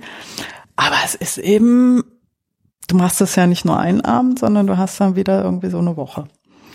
Irgendwie ist es genauso wie zu Pessach irgendwie, dann, dann nach Pessach zum Beispiel brauchst du, weißt du Brot sehr zu schätzen, weil du dann kein Brot und nichts, also essen darfst irgendwie. Willst du es mal probieren? Ich habe es mitgebracht. Was hast du mitgebracht? Ungesäuertes Brot. Ja, warum denn nicht? Jetzt ja, rumknuspern. ja, knuspern ist gut. Das hassen die Hörer. Ja, eben, dachte ich, wird super. Bitte. das ist ungesäuertes Brot. Jetzt ist Matzen, ja. Gibt's auch normal im Supermarkt. Cracker. Genau. Aber, und? Gott, ist das langweilig. Ja, eben. Das darfst du auch wieder eine Woche essen. Eine Woche lang darfst Ja. du nichts anderes essen. Nein. Also ja, du kannst jetzt, also inzwischen gibt's natürlich Juden, es wären nicht Juden, wenn sie nicht Alternativen hätten. Ja, also klar. es gibt wunderbare Rezepte. Ich ähm, wollte nicht wissen, wie der Fisch heißt, ja. Ja, und ähm, aber das, also wenn du dann dein erstes richtiges Brot wieder oder Brötchen, ich sag dir, der Himmel auf Erden, das ist. Aber das ist eben so sinnbildlich, dass das Brot, was nach dem Auszug aus Ägypten irgendwie noch machbar war, das da muss halt ganz schnell gemacht Woraus werden. ist es? Das ist nur Mehl und Wasser, nichts anderes. Ganz schnell gebacken, darf Nicht, nicht, nicht auf- mal Salz, ne? Nix, nein. Also die gibt's inzwischen auch in, in, in Posch, also mit Schokolade und Kräutern und so. Dann kann man es besser überstehen. Aber so, das ist eigentlich das Traditionelle. Boah, nee, ey. Nee, nee haben wir aber sehr wenig davon gegessen. Sind auch nur zwei Scheiben. Aber das mit dem, aber das mit dem Saufen, das finde ich. Das du, ja. Darfst ja sonst auch, hast du halt den Wein, aber. aber wenn, wenn dann da Kräuter drin sind und sowas, darf das überhaupt? ja. Warum? Ne, Kräuter gehen ja nicht auf. Es geht ja darum, dass du das Gesäuerte hast. Also so Nudelteig und sowas muss alles rausgeschmissen werden aus dem Haus. Also Frühjahrsputz. Pessach ist Frühjahrsputz, ganz pragmatisch. Da schmeißt du alles raus, eben an alten Sachen und dann darfst du erstmal nur dieses Zeug und nach einer Woche darfst du wieder richtige Sachen. Abgesehen von den Feiertagen habt ihr auch Rituale, hatten wir eben gesagt. Also Ja. ein Kumpel von mir, Daniel, der dieses Ding an der Tür hat, das, das, dem man ein Küsschen geben muss, wenn man rein will. Muss man nicht. Warum muss man das nicht? Nö, das ist auch nur eine Tradition. Ja klar, aber der will das halt so. Jo. Ähm, was habt ihr denn für Alltagsrituale? Na, es gibt äh, für fast alles gibt's einen Segensspruch, den du sagen kannst, aber ähm, gibt auch äh, lustig übrigens auch so Sammelkarten und so Wettbewerbe, wer, wer alle Segenssprüche ordentlich zuordnet. Also für, für die bestimmten Früchte gibt's dann so bestimmte Wie es gibt einen Apfelspruch, einen Orangenspruch, Ja, Bananenspruch. nicht ganz so, aber so fast, ne? Und äh, für die Getränke irgendwie auch, also natürlich für den Wein gibt's dann einen anderen Spruch. Und also für alles, was du zu dir nimmst. Wie, wie, für wie gehen diese Segenssprüche? Also wie muss ich mir das vorstellen? der fängt immer an, gelobt seist du Herr und bla bla bla und dann der du das und das gesegnet hast zum Beispiel. Aber es fängt ja schon beim, wenn du sehr traditionell ist, fängt ja schon an beim Aufwachen. Also dann das erste, erste Aktion ist erstmal wieder Hände waschen. Irgendwie, und da gibt's auch schon wieder einen Segensspruch, also ein rituelles Händewaschen. Machst also du das? Kann, nee. Also du kannst aber, wenn du willst, und ich finde ehrlich, also man weiß ja nicht, wie man sich entwickelt. Sowas kann ja auch helfen. Du kannst den ganzen Tag komplett durchstrukturieren, Mhm. nur durch Rituale. Und ich kann mir sehr gut vorstellen, also ich weiß von Menschen, denen das gut tut. Ich kann mir auch vorstellen, dass es in Krisenzeiten sehr gut sein kann, dass du einfach eben wirklich dann von Schritt zu Schritt zu Schritt zu Schritt. Der ne? Mensch ist ein struktursuchendes Wesen. Ja, ne? ja, ich glaube auch, dass es bei ganz vielen Leuten, die konvertieren wollen, einer der Punkte ist. Also wenn es dann eben wirklich dieses sehr strenge eben eben äh, Stimmt. Konvertiten sind ja immer noch mal die schlimmsten. Ne? Die, die sind ja orthodoxer als Ja, nee, die Orthodoxen. brauchen das ist ja ist ja okay. Dann ist das ja auch gut, wenn sie andere in Ruhe lassen, damit ist auch gut. Aber du kannst es eben, ja, du kannst den ganzen Tag durchstrukturieren, wenn du das brauchst. Ähm, ja gut, die ganz gewöhnlichen Sachen, die finde ich ja inzwischen sind eigentlich äh, normale, normale Geschichten eben immer wieder diese Frage, wie geht man miteinander um, wie geht man mit seinem Gegenüber um, wie verhält man sich. Und ähm, ja, das ist dann aber am Tage so bis zum Abend, dass du halt noch so ein, so ein Abendgebet irgendwie machst vorm Einschlafen. Ne? Das sind die normalen und sonst, also das sind auch Sachen, glaube ich, die man so von draußen gar nicht unbedingt mitbekommt, weil die still passieren. Ne, das ist so, und das ist auch bei den Menschen Also ich meistens sehe jetzt so. nicht die ganze Zeit irgendwie murmelnde Juden rumlaufen, Nee, die gar Gebete nicht. sprechen oder nee, sowas. oder du hast eben natürlich, das habe ich völlig unterschlagen, da kommt jetzt wieder die Frau durch, obwohl ich da so ähm, ein bisschen am Hadern bin. Du hast natürlich dieses, dieses Morgengebet, das kennt man ja auch so, diese Bilder mit diesen Bändern um den Arm und Ja, um den Kopf. mhm, mit diesen genau. Klötzchen. Genau, mit diesem, mit diesem Würfelchen, da sind so Pergamentabschnitte drin. Das Ah. gibt in der, in Das ist also quasi eine Reliquie. Nee, Nee. nee, das, obwohl manche behandelt so. Aber äh, da sind einfach, das ist übrigens in dieser, dieser Kapsel in der Mesusa ist auch ein Pergamentabschnitt drin dahinter. Ähm, Gibt es manchmal auch aus Glas, die Mesusot. Da sieht man's. Ähm, da steht eben drin, du, du sollst meinen Namen ja an die Pfosten deines Hauses und äh, zwischen deine Augen. Also hier dieses Schreiben und das Herz, das ist hier diese Herzlinie. Ich finde das Also für das Herz ist dieses Band, was man sich um den ja, also das ist jetzt wieder die schöne Variante, die also so ein bisschen die romantischere Variante, die ich jetzt erkläre, also dass das fürs Herz ist. Aber es ist ja für die Hand, also es heißt eigentlich Yad für den Finger, also wird er bis vorne bis vorne gewickelt. Und ich finde es eigentlich, ich finde es ein total schönes Ritual, weil es ja auch sowas ist zum runter, also es ist ja auch so eine Vorbereitung auf dieses Gebet, so, so zum Runterkommen. Und ich habe da jetzt auch so ein bisschen irgendwie selber auch mal überlegt. Das ist also theoretisch das dürfen Frauen, das wird relativ wenig gemacht von Frauen, weil es ja auch ein, ist eigentlich eine zeitlich gebundene Frage. Also diese Gebete für Männer sind ja nach Uhrzeiten vorgegeben, ähnlich wie bei den Moslems. Okay. Und Frauen müssen das nicht. Und daraus hat sich entwickelt, dass in vielen Bereichen, dass Frauen das nicht dürfen. Oh, Ja. nicht dürfen. Nicht dürfen, aber eigentlich dürfen sie es schon. Es wird bloß einfach nicht gemacht. Und ich habe das, ich habe auch mal überlegt, weil ich das, ich finde das eigentlich sehr schön. Also wenn du zum Beispiel, wenn du mal nach Israel fahren würdest, Ja. oder in New York kann dir das auch gut passieren, dass du auf der Straße angesprochen wirst und jemand irgendwie fragt, hier bist du Jude und willst du nicht mal Tefillot anlegen und dann ähm, wirst du dann bewickelt. Dann helfen sie dir. Aber nur wenn ich Jude bin, wenn, wenn ich sage, ich will das Wenn trotzdem. du sagst, ja. jo. ne? Äh, du, du sagtest also, dass das Wickeln dieses Lederbandes äh, zum Runterkommen für das Gebet danach. Ja, ich finde es auch, es hat so was Meditatives. Mhm. Also auch wie diese, diese Wickelart eben um die Hand hat ja auch so bestimmte Bedeutung und ich finde das irgendwie total schön. Ich meine, dann hast du noch mehr, das habe ich dir auch mitgebracht. Irgendwie, was man sonst auch immer, ist immer blöd, das war jetzt nur hören, ich musste gucken. Ähm, ich habe dir meinen Gebetsschal mitgebracht. Deinen Gebet. Da meinen, ja, ich bin eine Frau, oh weia, oh weia, ich habe einen. Also das, was man sonst auch bei den Herren sieht, diese blau-weißen meistens irgendwie. Ah, dieses Riesending, was Ja, du meins ist Hals nicht ganz legst, so ja. rieselig. Und ähm, meiner ist ein bisschen bunter, aber inzwischen gibt's mehr bunte. Und ja, ich habe einen, aber wie gesagt, ich bin ja eine liberale Jüdin. Ist das Judentum tendenziell frauenfeindlich? Nö. Also ich find's gar nicht, im Gegenteil. Weil du sagtest, man, ich, ich muss nicht und bei manchen darf ich auf einmal deswegen. Naja, es kommt drauf an, um welches du dir aussuchst, ne?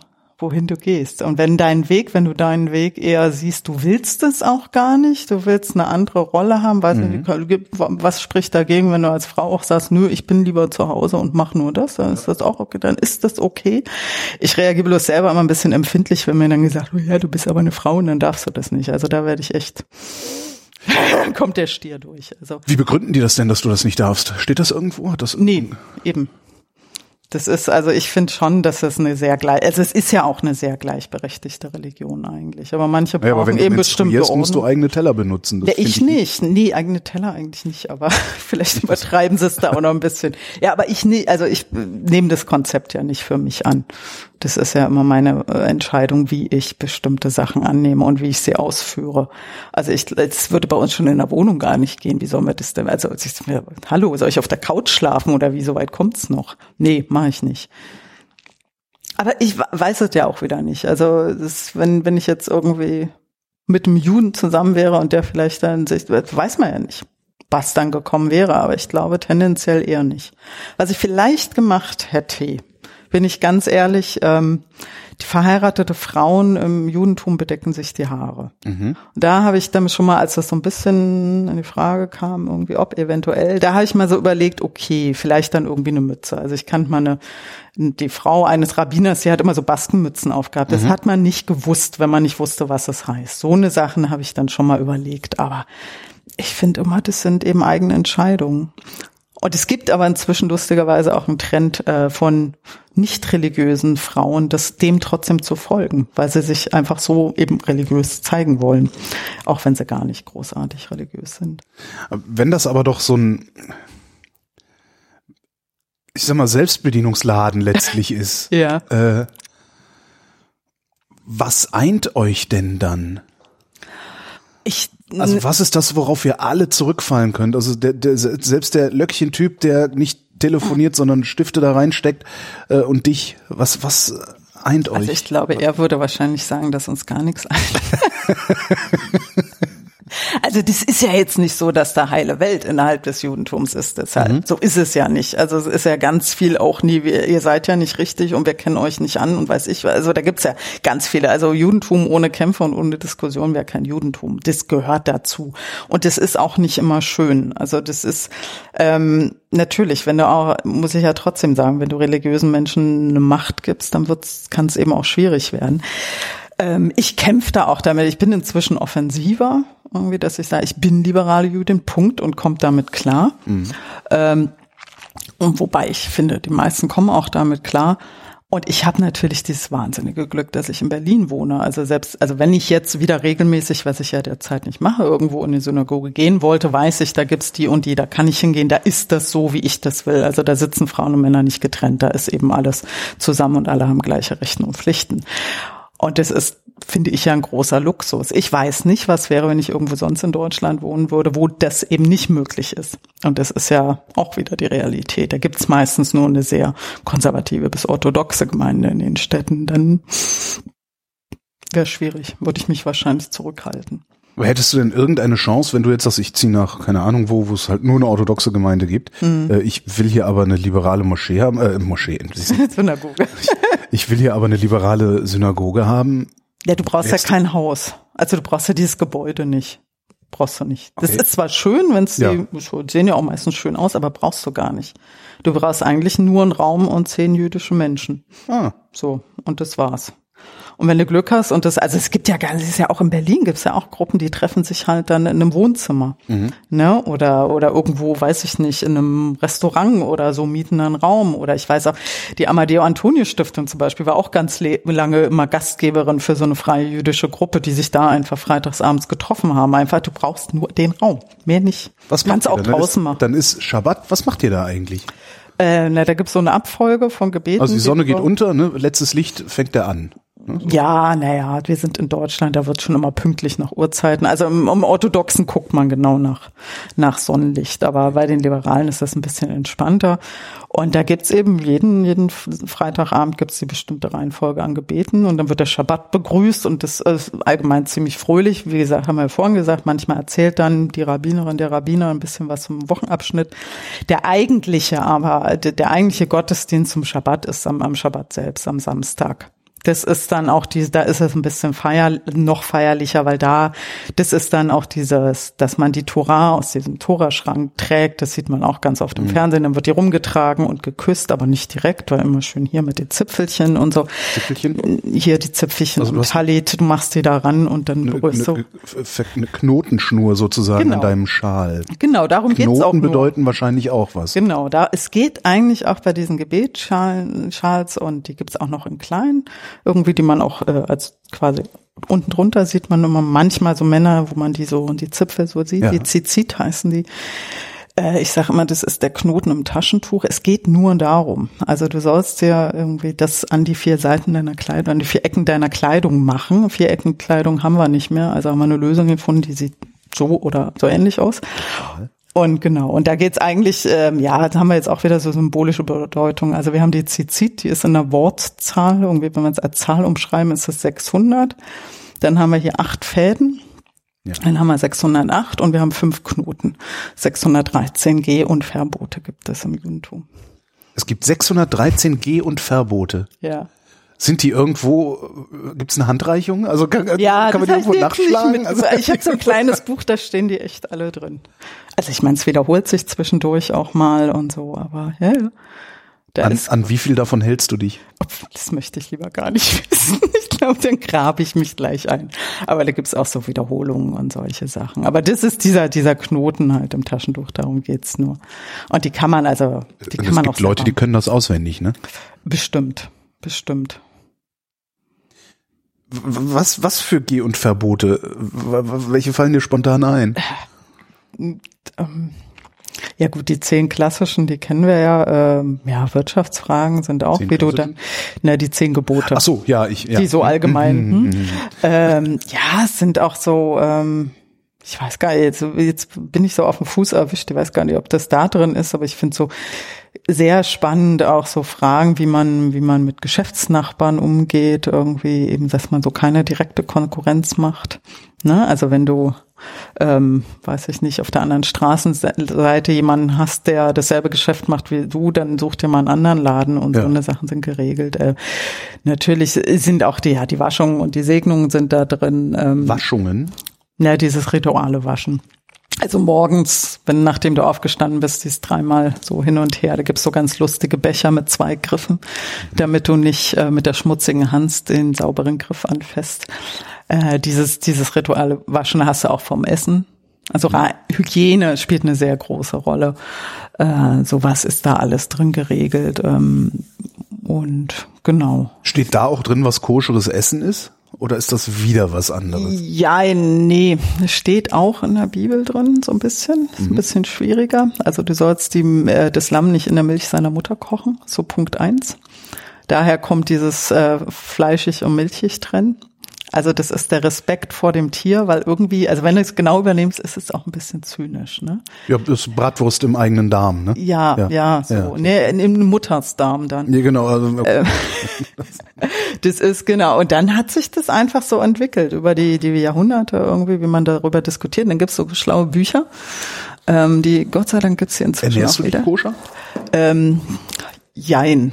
Also nicht so, dass ich nur Sachen mit Koscher-Siegel esse, aber ich guck schon. Das heißt, es muss ein Siegel drauf sein, um das zu erkennen. Also es gibt keine Naja, einfache Regel, so weniger als 10% Zucker ist koscher oder so. Solche Regeln gibt's nicht. großartig. Ähm, nee, also es gibt in Deutschland, das ist halt das Problem, dass ja das immer so viel Geld kostet. In Deutschland hast du ganz wenige Sachen, wo ein Koscher-Siegel drauf sind. Das sind meistens importierte Sachen. Hm. So die äh, allseits beliebten Eissorten aus Amerika zum Beispiel haben Koscher-Siegel drauf. Also hier so Ben und Jerry's. Genau. Echt? Auch klar. Übrigens auch bekannt als Zionisteneis in gewissen Kreisen. Äh, ja, die haben sowas drauf, ne? Oder äh, es gibt, also findet man manchmal ganz ab- auf absurden Sachen irgendwie, wo die plötzlich auftauchen. Sonst hast du das in Deutschland aber nicht. Aber da kommen dann sehr praktischerweise, da muss ich dann wieder sagen, das ist dann sehr praktisch. Die orthodoxe Rabbinerkonferenz hat, glaube ich, inzwischen gibt's da sogar eine App dazu, irgendwie, dass du im Supermarkt eben wirklich, also das ist einfach die Marken sind aufgelistet. Ich kenne das noch so als Liste. Inzwischen gibt's das digital, das ist total großartig. Kannst du auch, wenn es funktioniert, nicht wie mein Schrotthandy, kannst du auch einfach einscannen und dann sagt er, ja, ist okay oder nicht. Ne? Und da geht's eben um Inhaltsstoffe natürlich auch bei Sachen. Eben, dass Sachen drin sind, ähm, die du essen darfst. Es geht auch eigentlich ähm, traditionell, mh, funktioniert leider nicht immer, geht's auch sehr viel um Ethik. Also wie man, wie mit den Tieren umgegangen wurde. Also als Öko noch nicht so ganz innen war, haben sehr viele Leute sich eher darauf, auf diese Koscher-Sachen verlassen, weil man dann wusste, okay, da geht man ein bisschen ethischer mit der Natur oder mit den Tieren um. Das ist jetzt so ein bisschen dieser Öko-Bewegung zurückgetreten. Aber genau, und dann hast du eben so lustige Bücher, das kleine Einmaleins jüdischen Lebens Ja. können wir auch sagen, die kleine Handreichung für den Judentumsanfänger. Und da ist sehr lustig ähm, illustriert auch, was du essen darfst und was nicht an Tieren. Ähm, da haben wir das. So, was darf man denn alles essen? Ente, Gans, Huhn, Kapaun, Taube und Truthahn sind erlaubt. Adler, Eule, Falke, Fledermaus, Geier, Kiebitz, Kuckuck, Milan, Pelikan, Reiher, Schwan, Storch und Strauß sind verboten. Ah Naja, Ich glaube, eine Seite vorher haben wir auch die Sau Säugetiere, die sind gar nicht drin. nee, dann nicht. Nee, das ist Pessach. Dann kommen die Säugetiere. Vielleicht, Da, da sind sie. Genau. Alle Tiere sind koscher, die Wiederkäuen und gespaltene Hufe haben. Rind, Schaf, Ziege, Hirsch. Ausgeschlossen sind dadurch Pferd, Esel, Kamel und Schwein. Hasen auch. Merkst du was? Bei der beim Vorlesen? Nee. Es ist nicht nur Schwein. Also ja. kann, ganz oft geht's immer ja Schwein, ne? Aber es sind noch mehr Tiere, die man nicht essen darf. Ja, aber Esel und Kamel isst man hier praktisch gar nicht und äh, Pferd ist dann halt auch gerade mal, also Pferdemetzger gibt's in Deutschland auch noch gar, gar nicht mehr so viele. Ja, Ne? Gäb's schon noch. Aber ja, Hasen darf's auch nicht. Hasenbraten gibt's doch öfter. Gibt's Hasenbraten auch- gibt's sehr oft, ja. Geht nicht. Weil? Bu. Äh, ist Weil kein Wiederkäuer und keine Paarhufer. Ist halt doof. Krokodil geht auch nicht. Ähm, da sind wir wieder bei den, bei den Wassertieren. Aber, Aber kann man das nicht modernisieren? Ich glaube, da ist auch schon ganz viel modernisiert worden. Also das ist ja bei manchen Tieren ist es ja sogar immer so ein bisschen schwierig. So, weil ganz unentschieden, zum Beispiel bei Fischen heißt es eigentlich keine Raubfische und keine, keine Aasfresser, all, allgemein keine Aasfresser. Höre ich jetzt auch schon wieder verschiedene Sachen. Ähm, und das sind ja Sachen, die später entstanden sind. Also diese, diese einen, die, die, dieser Grundsatz ist ja was Biblisches, das andere ist dann später, denke ich, auch mal aus der Erfahrung entstanden. Also warum sind Meeresfrüchte verboten? Ja, jemand, der- jem- der mal schlechte gegessen hat, wird wissen, warum. Das ist wahrscheinlich da mal irgendjemand passiert und dann haben wir gesagt, okay, äh, keine Meeresfrüchte mehr. Das Ist heißt, es so. geht auch immer so ein bisschen um die, um die, äh, äh, wie nennt man das denn? Volksgesundheit. Ja, so also ein die, bisschen, Pop- ja, die, die, ja. die Gesundheit der Gesamtpopulation. Ja, und ja, ich denke auch immer, also viele Leute fragen ja nach dem Schwein, ja, weil es unrein ist. Nee, da, dieses Unreinskonzept ist es nicht. Darum geht's nicht. Sondern wenn du überlegst, also das ist ja alles entstanden auch in den Wurzeln irgendwie, als sie da in der Wüste rumgetapert sind. So, was machst du mit einem Schwein? Ein Schwein kostet dich erstmal nur. Das frisst und sonst kannst du nichts damit anfangen. Das kannst du aber mit anderen Tieren, äh, beim Esel ist, na gut, der könnte vielleicht noch tragen, aber ich meine, beim Schaf hast du noch die Wolle dazu und die Milch und so. Ne, und bei der Kuh genauso. Also das ist eine ganz praktische Sache, nimmst die Tiere mit, die du unterwegs auch brauchen kannst, die nicht nur fressen bist du. Und es ist auch eine Frage natürlich, ein Tier heranzuziehen, nur für den Zweck, es letztendlich zu essen, ist irgendwie auch ein bisschen, hm, ne?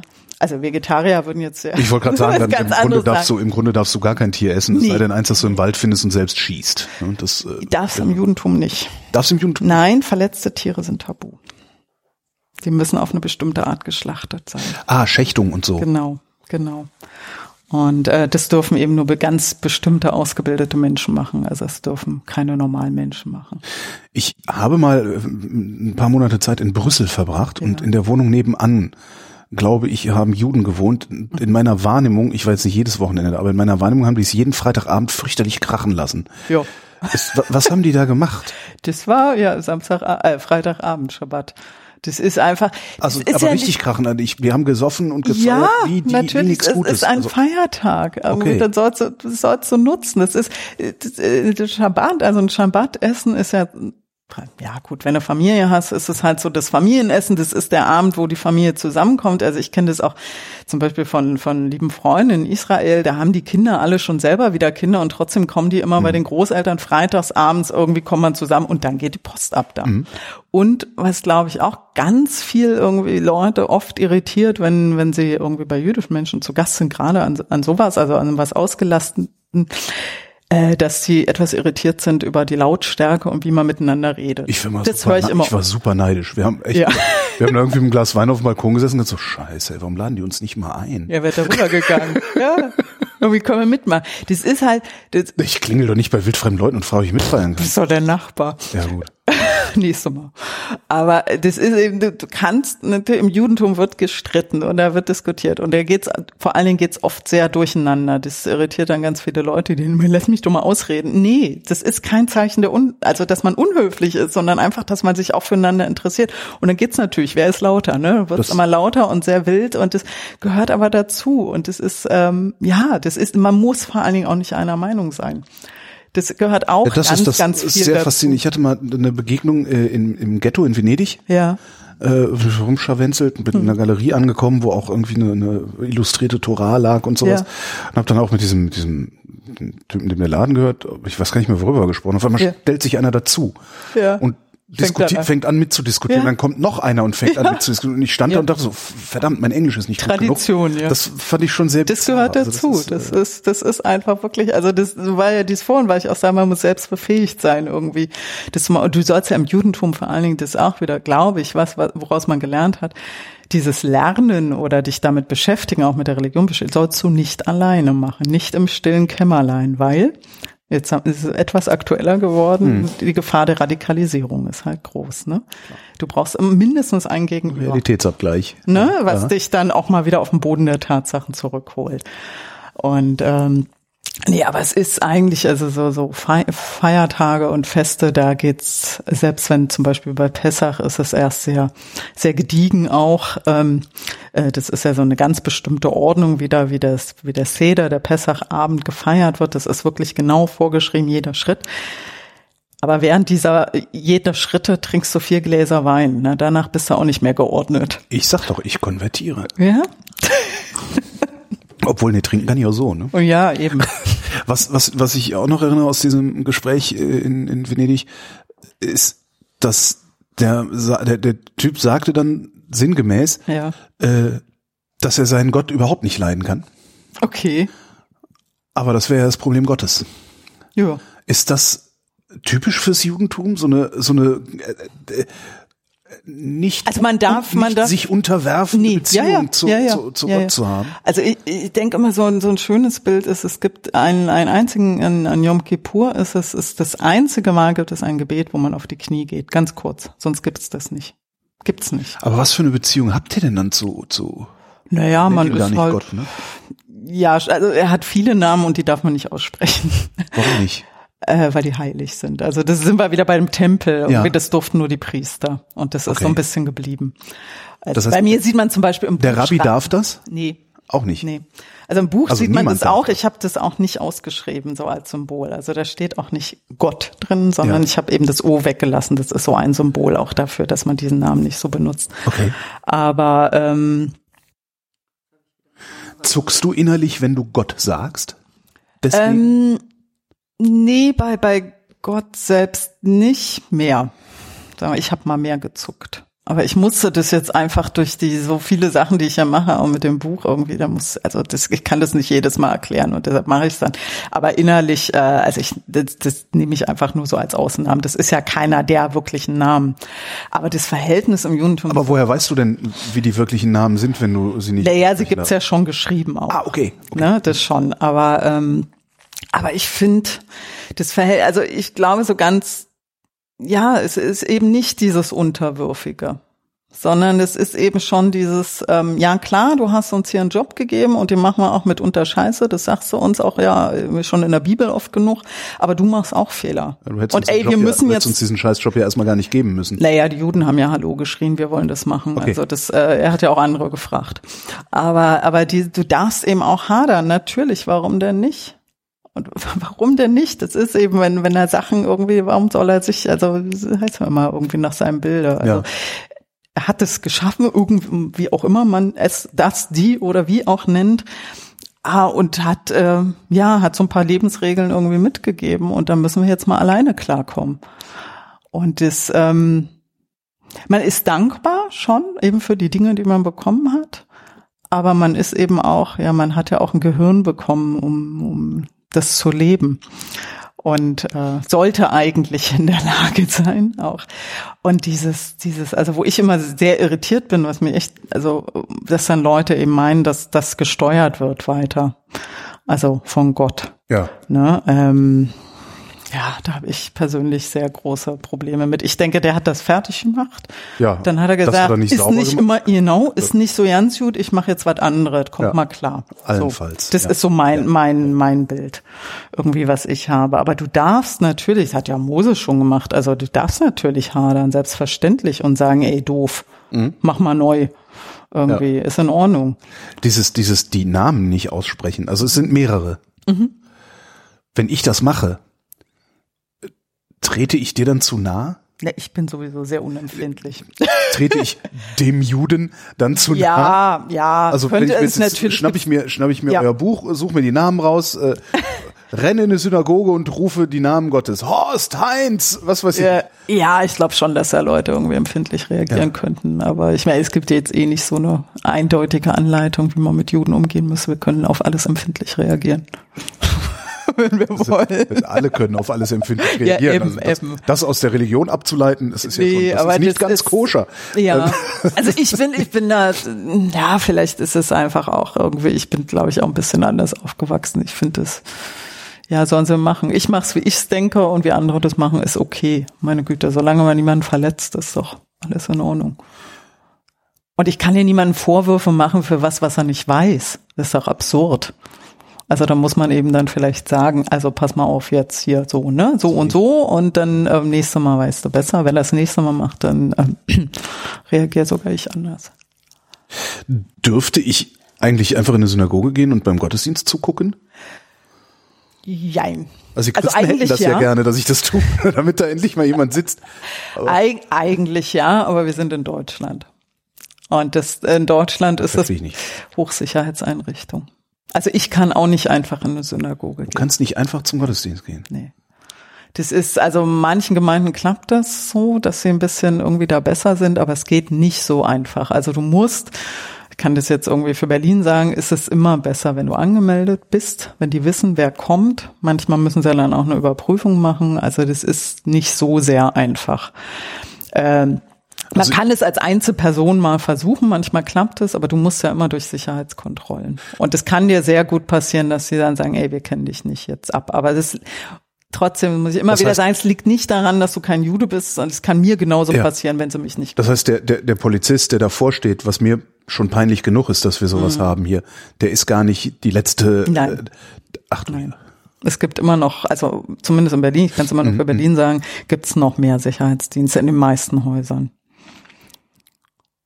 würde ich mich anmelden, weil ich mir das mal angucken wollte, würde man es mir aber ja, wahrscheinlich gestatten. Ja, okay, ja, ja. jetzt nicht irgendwie so eine religiöse oder traditionelle Nein, Vorschrift. Überhaupt nicht, äh, überhaupt nicht. Lass keine also, Ungläubigen rein oder so. Nein, überhaupt nicht, gar nicht. Im Gegenteil. Also ich finde das eigentlich ja Ich meine, was ist besser, als wenn man mal dieses total geheime, spookige sieht irgendwie, die sind auch, die singen da auch nur rum und machen nichts anderes und äh, essen keine Kinder.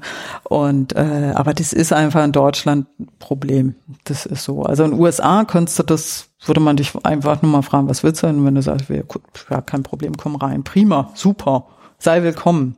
Da sind wir noch sehr, sehr weit entfernt. Jetzt habe ich aber nicht den Eindruck, dass die USA weniger antisemitisch sind als wir. Mhm. Haben wir mehr Angst vor unseren Antisemiten? Ah, ich glaube gar nicht unbedingt, dass es so sehr um die Antisemiten geht. Ich glaube, also es ist ja dieses, äh, dieses Bewachen auch der jüdischen Einrichtungen fing ja an, dass es um jüdische Gebäude ging. Ne? So, dass man die, also die Gebäude, nicht die Menschen, die Gebäude bewacht. Ähm, mhm. Aber es ist in den USA, hat man trotzdem einen anderen Umgang irgendwie miteinander und in den Religionen. Das ist einfach. Und man hat natürlich trotz allem, auch wenn du die ganzen Immigranten hast, man hat diese Geschichte vor Ort nicht. Ja. Die ist da, also ich war, als ich da noch gewohnt habe, da gab es dann auch Sicherheitskontrollen, aber bei weitem nicht so wie hier. Also wenn ich jetzt denke, in der Oranienburger Straße musst du ja auch durch so einen Metalldetektor und weiß ich was, also im Jüdischen Museum muss das ja auch machen. Also weil das einfach so eingestuft ist als gefährdete Einrichtung. Ne? Und ähm, das hatte ich dort nicht. Da muss ich mal Taschenkontrolle vielleicht machen, wenn wenn es ganz hoch kam. Da war dann ein privater Sicherheitsmann da und das war's dann. Aber es war ja, es ist so ganz merkwürdig und es ist natürlich, muss man auch sagen, bei kleinen Gemeinden, wenn wir jetzt außerhalb Berlins gucken, wir haben ja hier, ich glaube, in den deutschen Großstädten haben wir so eine Luxussituation, aber dann hast du ja auch noch kleinere Städte mit Gemeinden und da ist eben ganz oft auch, dass die Leute einfach Angst haben dass sie wirklich einfach Angst haben, irgendwie, wenn da jetzt jemand reinkommt, das muss gar nicht rational sein. Mhm. Ist Angst ja selten. Ja, ja und äh, aber das ist dann, ne, da muss man eben gucken, ja, wie kann man sie davon befreien? Kann man irgendwelche Kooperationen bilden? Wollen sie das überhaupt? Das ist auch ganz natürlich leider oft, dass sie das auch nicht wollen. Irgendwie, dass man dann guckt, dass man da irgendwie was zusammen macht. Aber ich war gerade in, in Nürnberg zum Beispiel, da weiß ich, dass sie zumindest auch so einzelne Tage machen, wo die dann sagen, okay, wir öffnen's und dann kommt eben eine Gruppe. Es wird da irgendwie über die evangelische Akademie gemacht und sowas finde ich finde das gut. Natürlich weiß man dann, wenn man da Beta ist in der Synagoge auch, na gut, da kommt jetzt eine Gruppe und die guckt. Beta. Ja. Ich nenne das immer so. Okay. Beta, also der dort oder die dorthin geht.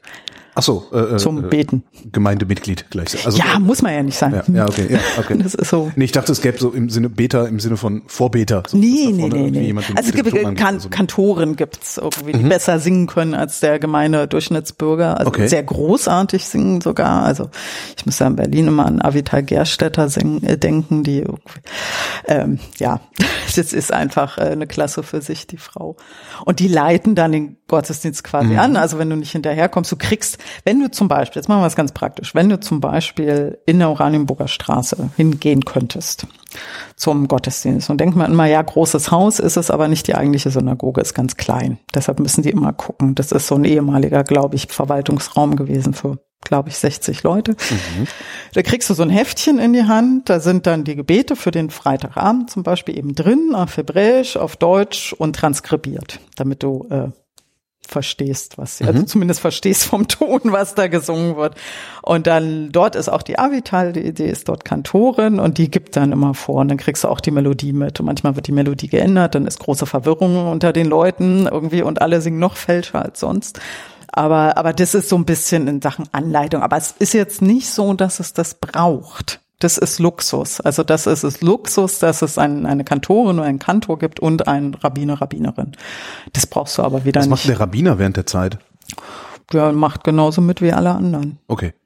Das ist, ja, ja. Und was passiert, ist ja sowieso festgelegt, weil du ja über das gesamte Jahr das einmal ist, die Tora durchliest. Ja, ja, Freitagabend sind einfach eh nur bestimmte Gebete, die sind auch so vor, die sind immer die gleichen. Es sei denn, es kommen so. jetzt Feiertage dazu, irgendwelche besonderen, dann wird, gibt's noch einen Einschub. Mhm. Aber ansonsten ist es eigentlich Und das Tora-Lesen war dann? Samstag. Samstag, okay, ja, okay. Und in traditionellen wie früher eben die Markttage, ich weiß gar nicht mehr, was waren die, Dienstag und Donnerstag irgendwie so und Samstag. Genau, also Markttage, wenn dann doch mal jemand in der Stadt, dann kann er auch noch hören. Mhm. Das gibt's auch noch manchmal. Ist dieser, dieser Umstand, dass vor jüdischen Einrichtungen Polizisten stehen, dass es diese Sicherheitsschleusen gibt, verändert der deine jüdische Identität? Oder ist das letztendlich Teil der jüdischen Identität, weil der Antisemitismus im Grunde immer dazugehört hat. Ja, ähm, das ist total schwierig. Also ich bin, ich mag das überhaupt nicht und ich kann mich auch überhaupt nicht dran gewöhnen. Und ich habe, muss ich ganz ehrlich sagen, so vor 20 Jahren war ich felsenfest davon überzeugt, dass wir in 20 Jahren das nicht mehr haben. Absolut. Also da, da hätte ich jedem gesagt, das habt ihr in 20 Jahren noch mehr wahrscheinlich. Der, der ja wohl. Also dann sind wir echt, also dann haben wir es wirklich endlich durch. Ähm, und das macht so zwiespältig. Also ich fühle mich dahinter nicht wohl. Ich bin froh, dass es das gibt. Ja. Das ist drin, leider trotzdem. Ich hätte es aber lieber anders. Ich hätte es auch lieber so, dass jeder eben auch wie in eine Kirche, in eine Synagoge gehen kann, wenn er sich das ansehen will. Warum nicht? Aber die Realitäten sehen eben leider anders aus. Und es sind ja auch Leute, die das entscheiden, wie der Sicherheitsstatus ist, ähm, die den Job ja öfter machen und die im Zweifel eben auch mehr wissen als man selbst irgendwie, ob da was vorliegt oder so. Es wird ja auch immer allgemein angepasst Mhm. in der Stadt, wie die Sicherheitslage ist. Ähm, ändert es meins, äh, ja, also es ist so, es nimmt auch so ein bisschen was, finde ich, was Feierliches. Also ich mag, ich mag es nicht. Das ist aber, ich weiß, es muss sein, das ist so ein Zwiespalt und ich weiß aber auch wiederum von Leuten, die das gut finden und die das, äh, also jetzt wirklich im, im finde ich, im negativsten gut finden. Also die das, ja, da ist man ja was Besonderes und so. So Leute gibt's auch, aber ich finde, also ich hätte es wesentlich lieber ohne natürlich. Also ich fühle mich da wohler. Und das, ich merke vielleicht eine Anekdote irgendwie, wie, wie normal es aber ist für jüdische Menschen. Als ich in Aachen bei Freunden war, äh, da habe ich eine Lesung gemacht, irgendwie, da war ich schon mal da. Und wir haben dann irgendwie, das war in so einer entweihten Kirche, das ist jetzt so ein Veranstaltungsort, und dann haben wir noch so in so einem Nebenraum gesessen und haben dann, äh, weiß ich nicht, irgendwas besprochen und dann kamen zwei Polizisten rein, irgendwie haben gesagt, ja, sie haben hier die Veranstaltung heute Abend und hm, und so und wir wollten nur mal sagen, okay, wir sind da und wir sind, also wir sind jetzt nicht hier drin, aber wir laufen so in der Gegend, wenn was ist, irgendwie in der Station wissen sie Bescheid, irgendwie rufen sie an, alles, äh, dann geht's ganz schnell. Und dann meine Freunde, die das organisiert haben, waren so total irritiert, wie, was jetzt, was ist denn? Und also er hat man richtig gemerkt, die waren völlig verstört und ich habe dann irgendwie, nee, nee, ist normal. So, und dann habe ich das gar nicht weiter verfolgt. Und dann fragte mich der, der Freund noch, der Konrad, irgendwie, ja, ist das jetzt normal? Ich sage, ja, es ist öfter mal so. Es ist ja nicht jedes Mal so, aber es ist öfter so.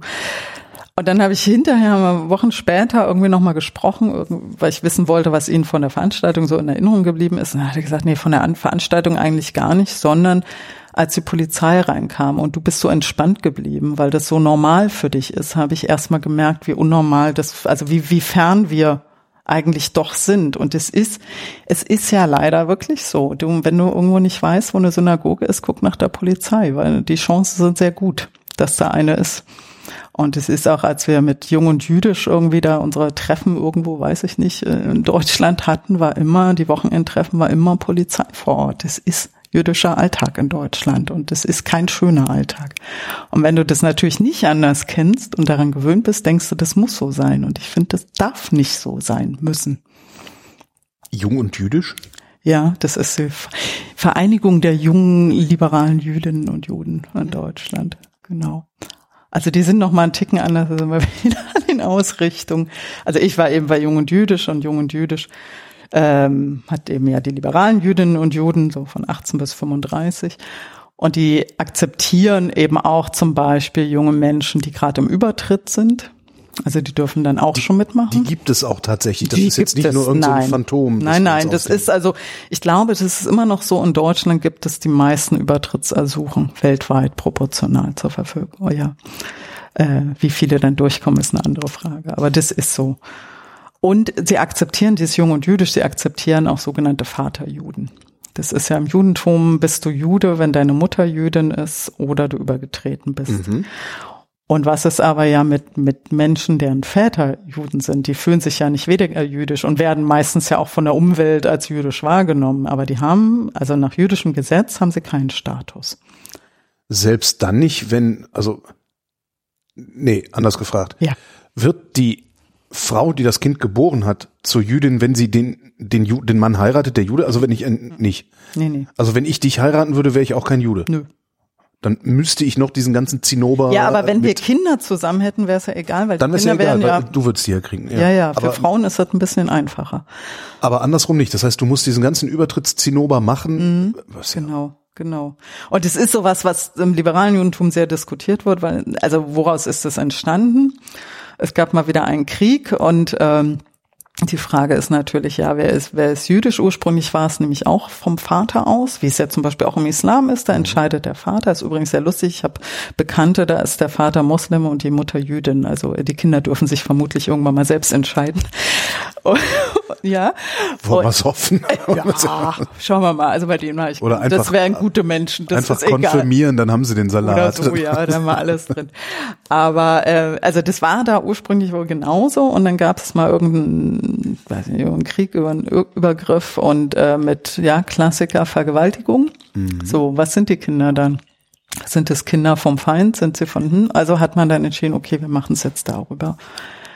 Das ist, ich weiß nicht, ob das historisch richtig ist, aber ich finde das eine sehr plausible Erklärung. Also es geht sehr viel eben da über, darüber. Und heute wird es zumindest in liberalen Kreisen und ich glaube auch in Teilen der Orthodoxie diskutiert, weil wir natürlich in Zeiten von Gentests nachweisen können, wer der Vater ist. Das konnten wir ja früher nicht. Da wusstest du, okay, die Mutter wusste es, der Vater, hm, ja. Und so. Und deshalb eben da im Liberalen, dass da auch die, die Vaterjuden akzeptiert. Die werden nicht allgemein akzeptiert, aber zumindest bei dem Jungen Jüdisch sind sie mitgenommen worden und waren keine anderen oder wurden ausgeschlossen. Die, die paar Juden, die ich kenne, oder nee, anders. Ja. Die paar Leute, von denen ich weiß, dass es Juden sind, Ja. äh, die Religion der meisten Menschen kenne ich eigentlich nicht. Ähm, die sind alle liberal auf die eine oder andere Weise. Gibt es überhaupt orthodoxe Juden in Deutschland? Ja, klar.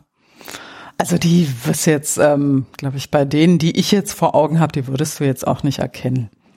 Eben, also ja, jetzt nicht Löckchen, diese Hütebärte. Nee, ganz, also das ist, glaube ich, eher selten. Das ist so dieses Klassiker, irgendwie diese halt Städtel-Uniformen Genau. irgendwie, ne? Die würden ja dann noch krasser, wenn wir da irgendwie äh, in London oder Israel gucken, gibt's übrigens auch seine eine herrliche Serie. Da ist das eine wirklich eine schöne Serie, gerade auf Netflix irgendwie, wo die im orthodoxen Milieu spielt, wo die so klassisch aussehen auch.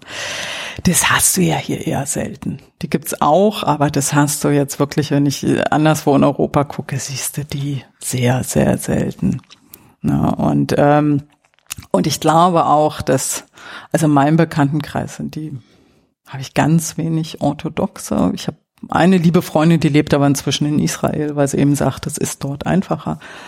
Aber ich denke immer bei allem irgendwie, es muss jeder für sich selbst entscheiden. Ich kenne viel mehr atheistische Juden. Das, Die aber trotzdem Juden sind, weil sie dann nicht mehr rauskommen. ja, ja, eben, eben. Das ist aber, ähm, ich denke aber, ich denke ja sowieso immer, es muss jeder für sich selbst finden. Und wenn das, wenn das passt, ja, dann soll er es doch machen. Und das, also ich habe immer einen sehr entspannten Umgang miteinander erlebt. Ich weiß aber auch, dass es sehr anders sein kann. Also dass man sich gegenseitig nicht anerkennt und weiß ich. Das ist ähm, ja die Diskussion gibt's ja auch. Also die Übertritte des einen werden von den anderen nicht anerkannt und weiß ich. Irgendwie diese Streits gibt's. Wie viele Juden haben wir in Deutschland überhaupt? Weißt du das? Also wir haben so in den Gemeinden, ge- also die sind ja die einzigen, die wirklich zählbar sind, haben wir so 99.000, ein paar zerquetschte, Tendenz fallend, Fallend. fallend, ja, massiv. Ähm, und sonst geht man, das sind so unterschiedliche Zahlen, geht man nochmal von 100 bis 150.000 aus, die jetzt nicht irgendwo angemeldet sind. Warum Tendenz fallend? Überalterung. Das ist, also natürlich ist jetzt auch, also wir haben wenig Zuzug. Ja. Das hatten wir in den 90ern, hatten wir einen sehr, sehr massiven Zuzug ab den 90er Jahren. Und das ist jetzt einfach, seit 2005 ist das gekappt. Das sieht man auch in den Zahlen. Also Ja. seit 2005 sind die Zuwanderungsregelungen für die sogenannten Kontingentflüchtlinge geändert worden. Also man muss jetzt vorweisen, dass man in der Gemeinde aufgenommen wird. Und eine Gemeinde äh, will halt, dass man nach dem jüdischen Gesetz jüdisch ist. Ja. So, da zählt nicht mehr, was die Russen gesagt haben, ob du jüdisch bist, sondern nur das. Und da haben wir schon ein Problem. Und du musst, wie jeder andere auch, dieses schöne, eine positive Integrationsprognose vorweisen. Und das macht's dann halt einfach schon wieder schwieriger. Und die Leute, die ab den 90ern zu uns kamen, die sind jetzt einfach inzwischen Senioren und werden weniger. Und die Geburten sind jetzt nicht so viele. Und es kann also weder Geburten noch noch ähm, noch Übertritte können das auffangen. Und muss man sich genauso wie auch in den Kirchen natürlich Gedanken machen. Heißt das, Irgendwie dass- was tun wir? das organisierte Judentum früher oder später vielleicht sogar aussterben wird? Ich glaube schon in manchen Städten sicher. Weil es einfach, guck mal, das sind ja in manchen Städten sind ja eh nur so irgendwie 100 Menschen mhm. oder so und dann sind es halt dann keine mehr da und dann muss man natürlich dann mal überlegen, okay, wie machen wir, dann muss man zusammenlegen. Da sind wir bei der Orthodoxie, haben wir dann ein Problem, aber die sind, die wirklichen Orthodoxen sind meistens in Großstädten, also die sind weniger auf dem Land. Die gibt es auch, aber da muss man eben gucken natürlich, dass man Gemeinden zusammenlegt und so und da realistisch ist. Ich glaube, aber ich habe da aber ehrlich gesagt keine Bedenken. Also das wird wird passieren. Es ist dann eben Aufgabe von Gebäuden und dann etwas schwieriger, aber da muss man einfach pragmatisch sein. Und Juden sind meistens pragmatisch. Dein Buch äh, geht über das Leben mit dem täglichen Antisemitismus. Kriegst du den überhaupt mit? Also ich sehe doch, weißt du, ne, du bist ja jetzt nicht schwarz oder hast irgendwie, nee. weiß ich nicht, dass das, äh, das Augenfälligste ist, dass du einen Davidstern ja. im Hals hast, aber ja. der ist so winzig. Da guckt keiner, nee, nee. Äh, ja, das sind eigentlich eher so andere Sachen. Natürlich mit diesem Öffentlichsein, so halb öffentlich, irgendwie mit dem Blog schreiben. Da bin mhm. ich halt diese, also ich versuche mir das ja so zu erklären. Hm. Da bin ich die Projektionsfläche, da ist ja die Jüdin, dann kann man dem Juden ja endlich mal was sagen. Mhm. Ähm, und es sind aber eine aber was sagen die dir denn? Also, weil ich meine, es, es läuft doch hier niemand rum, der ernsthaft glaubt, dass ihr die Brunnen vergiftet doch, Nein. Doch, doch. Das kann ich, ich kann mir das nicht vorstellen. Es ist wirklich, es ist gerade, wenn du sagst Brunnen vergiften, es ist wirklich sowas Aktuelles wieder. Also, also ich, mir ist auch schon vorgeworfen, wirklich, da geht es wirklich mal um mich, irgendwie, dass ich ja, also Kinder schlachten würde, um Matzen zu backen. Also es sind mittelalterliche Stereotypen, da, da, da sitzt, da sitze ich dann auch so, da sagt, hä? Und es sind aber eben auch so ganz viel diese Verschwörungen. Klar, die ne? internationale ne? Medienverschwörung und sowas. Ja, und ihr habt ja alle Geld und ihr habt ja Macht. Und also das mit dem Geld finde ich immer am besten. Also falls ich da mal reagiere, dann sage ich mir, ich rufe, ich gebe Ihnen da mal die Nummer meines Bankberaters. Und er erzählt Ihnen dann mal was, wie ich mit Geld umgehen kann. Und es sind natürlich, sind aber auch so, so, so halb, also eigentlich positiv gemeinte Sachen, die einfach doof sind. Weil sie sagte auch ein, ein Freund von mir, der ist Jude und der sagt auch, das Schlimmste sind die Philosemiten. Ja, finde ich auch. Das Allerschlimmste. Weil, weißt du, das sind ja so Sachen, du kannst ja, du bist ja dann, also bist ja eh nicht normal, aber dann bist, bist du so ein, musst du so ein Übermensch sein. Und das ist nicht nur, dass sie das Schlimmste sind, ich finde sie auch hochgefährlich, weil du Sobald du irgendwas anders machst, als sie dich auf der hohen Wolke da irgendwie gebaut haben, kann das total schnell umklappen. Wie bauen die dich denn? Also wie, wie, wie sieht der Philosemit Also dich? alles, also grundsätzlich Nicht alles, dich, was euch. euch, alles, was Juden machen, ist super. Also alles ist toll. Das gibt's überhaupt keinen, das ist noch so das harmloseste. Ähm, natürlich dann auch mal diese positiven Sachen. Also ja, sie haben Geld, positiv. Ähm, äh, sie sind klüger grundsätzlich alle. Irgendwie, naja, mein Mathelehrer sah das auch anders. Äh, sie sind alle sehr gebildet. Ähm, ja, wenn, dann hat das aber auch eine bestimmte Tradition. Das kommt nicht von ungefähr. Äh, und es ist eben immer so, so ein Höherstellen. Also und immer der bessere Mensch sein. Und es ist nicht so, verdammt nochmal. Also das ist, das, und, das, und du musst das halt erfüllen. Und sobald du das nicht mehr erfüllst, dann, dann sind sie sauer mit dir. Mhm. Also das ist dann noch das harmloseste, dass sie dann beleidigt sind. Aber, weil das kann eben dann so unglaublich schnell umklappen in dieses, weil, weil du bist ja, wenn du jüdisch bist, bist ja, bist ja nicht du, sondern bist du immer die Juden. Also du sprichst dann immer für alle. Ja. Ne? Und das, da wird halt kein Unterschied gemacht. Sobald du einen Fehler machst, sind alle dran. Und sobald einen anderen Fehler machst du natürlich. Ja. ja, und das ist einfach, das ist total nervig. Und du kannst mit denen, die sind da eben auch so drin und du kannst es eben nicht sagen. Die sind dann eben, das ist ja dieses total fanatische, was das ja auch mit drin hat. Du kannst da nicht sagen, nee, pass mal auf, so. Äh, hm, ja. Also ist ja jetzt nett gemeint von euch. Also wenn ich gute Laune habe, kann ich das auch so irgendwie so sagen, aber meistens ehrlich, mich nervt's. Das mit der Bildung kommt nicht von ungefähr, hast du gerade gesagt. Wo kommt das denn her? Naja, ganz traditionell. Äh, wie viele Berufe durften denn jüdische Menschen über die Jahrhunderte ausüben? Äh, Punkt eins ja, war ein bisschen wenig. War ein bisschen ne? wenig, ja, stimmt. Punkt zwei, was eben auch, was ich selber auch äh, hatte, Bildung, ja, also falls du mal wieder fliehen musst, was kannst du mitnehmen? Und das, was du im Kopf hast. Das, was du im Kopf hast. Und es äh, ist das wirklich, ist, das ist, das ist jüdische Realität? Das ist, Falls du ja, fliehen ja. musst, ist deine Realität. Also meine Realität war auch, dass man sehr oder in meiner Familie, nicht meine Mutter, aber meine, meine, meine Großtante, bei der ich sehr, sehr viel war als Kind, sehr darauf geachtet hat, dass ich äh, Hochdeutsch spreche. Ja. damit man mich nicht erkennt, falls ich woanders hin muss, äh, dass ich äh, mich in, im Zweifel in allen Kreisen bewegen kann, dass das nicht auffällt, dass ich eben auch nur so eine Berliner Pflanze bin. Ähm, ja, eben dieses, dieses Lernen, irgendwie, was kannst du? Und bei meiner Tante kam noch dazu, eben dieses, ja, du musst immer Leute kennen, die du bestechen kannst. Immer. Und eben nicht auffallen, bloß nicht auf, also nie unbedingt der, der Beste sein, weil es könnte wieder nach hinten irgendwie so. Also so immer unterm Radar Immer Radar. und immer vorbereitet sein. Ist das, äh, das erzählst jetzt du aus deinem Das Leben? höre ich ist, auch das von ist, anderen. Das ist jüdische Realität. Ja, Das- also ich hoffe, das ist nicht überall so in jeder Familie, aber ich habe so ähnliche Sachen von von vielen anderen Leuten auch schon gehört. Irgendwie, das ist einfach immer noch, und was sind wir jetzt so 70er Jahre Generation, das ist einfach so. Ich hatte neulich, hatte ich ein, äh, war ich auf dem Podium mit so einem jungen Mann aus Hamburg, das war ganz spannend. Äh, der studierte Jura, irgendwie in Hamburg, Jude. Und erzählte dann, da wurden wir auch so gefragt, so wie sieht's aus und mit den Berufen hm, und Arbeiten. Und er hat dann gesagt, ja, also als ich mich entschieden habe, dass ich Jura studieren will, war das in meiner Familie ein Problem. Weil mit Jura bin ich an dieses Land gebunden. Ja. Und ich kann im Prinzip ja nicht woanders arbeiten. Das war eine Diskussion. Kann ich das machen? Will Das ich? heißt, der Jude wird eher Ingenieur, weil das kann man überall machen. Naja, vielleicht oder irgendwas anderes. Äh, Handel. Arzt. Arzt, Arzt ist immer super, ne? Schönes Klischee übrigens auch. Ja? Ja, jüdische Ärzte, ja, natürlich. Ja, ist auch so ein, so ein positiv, ja, ja, positives Vorfall. Jüdische Ärzte sind besser. Ähm, ja, irgendwas, was du halt mitnehmen kannst, ne? Kannst du mir Adressen von jüdischen Ärzten geben, wenn die besser sind? Mist. Also ja, ein, mein Ex-Freund, aber der ist ein bisschen weit weg. Äh, Der ist wirklich gut, aber ich glaube, es liegt nicht an seinem Judentum. irgendwie so. Aber ja, klar, so eine Sachen sind da auch irgendwie, das ist da drin. Das, das steckt einfach so tief drin, so die Erfahrung, die man eben mitträgt.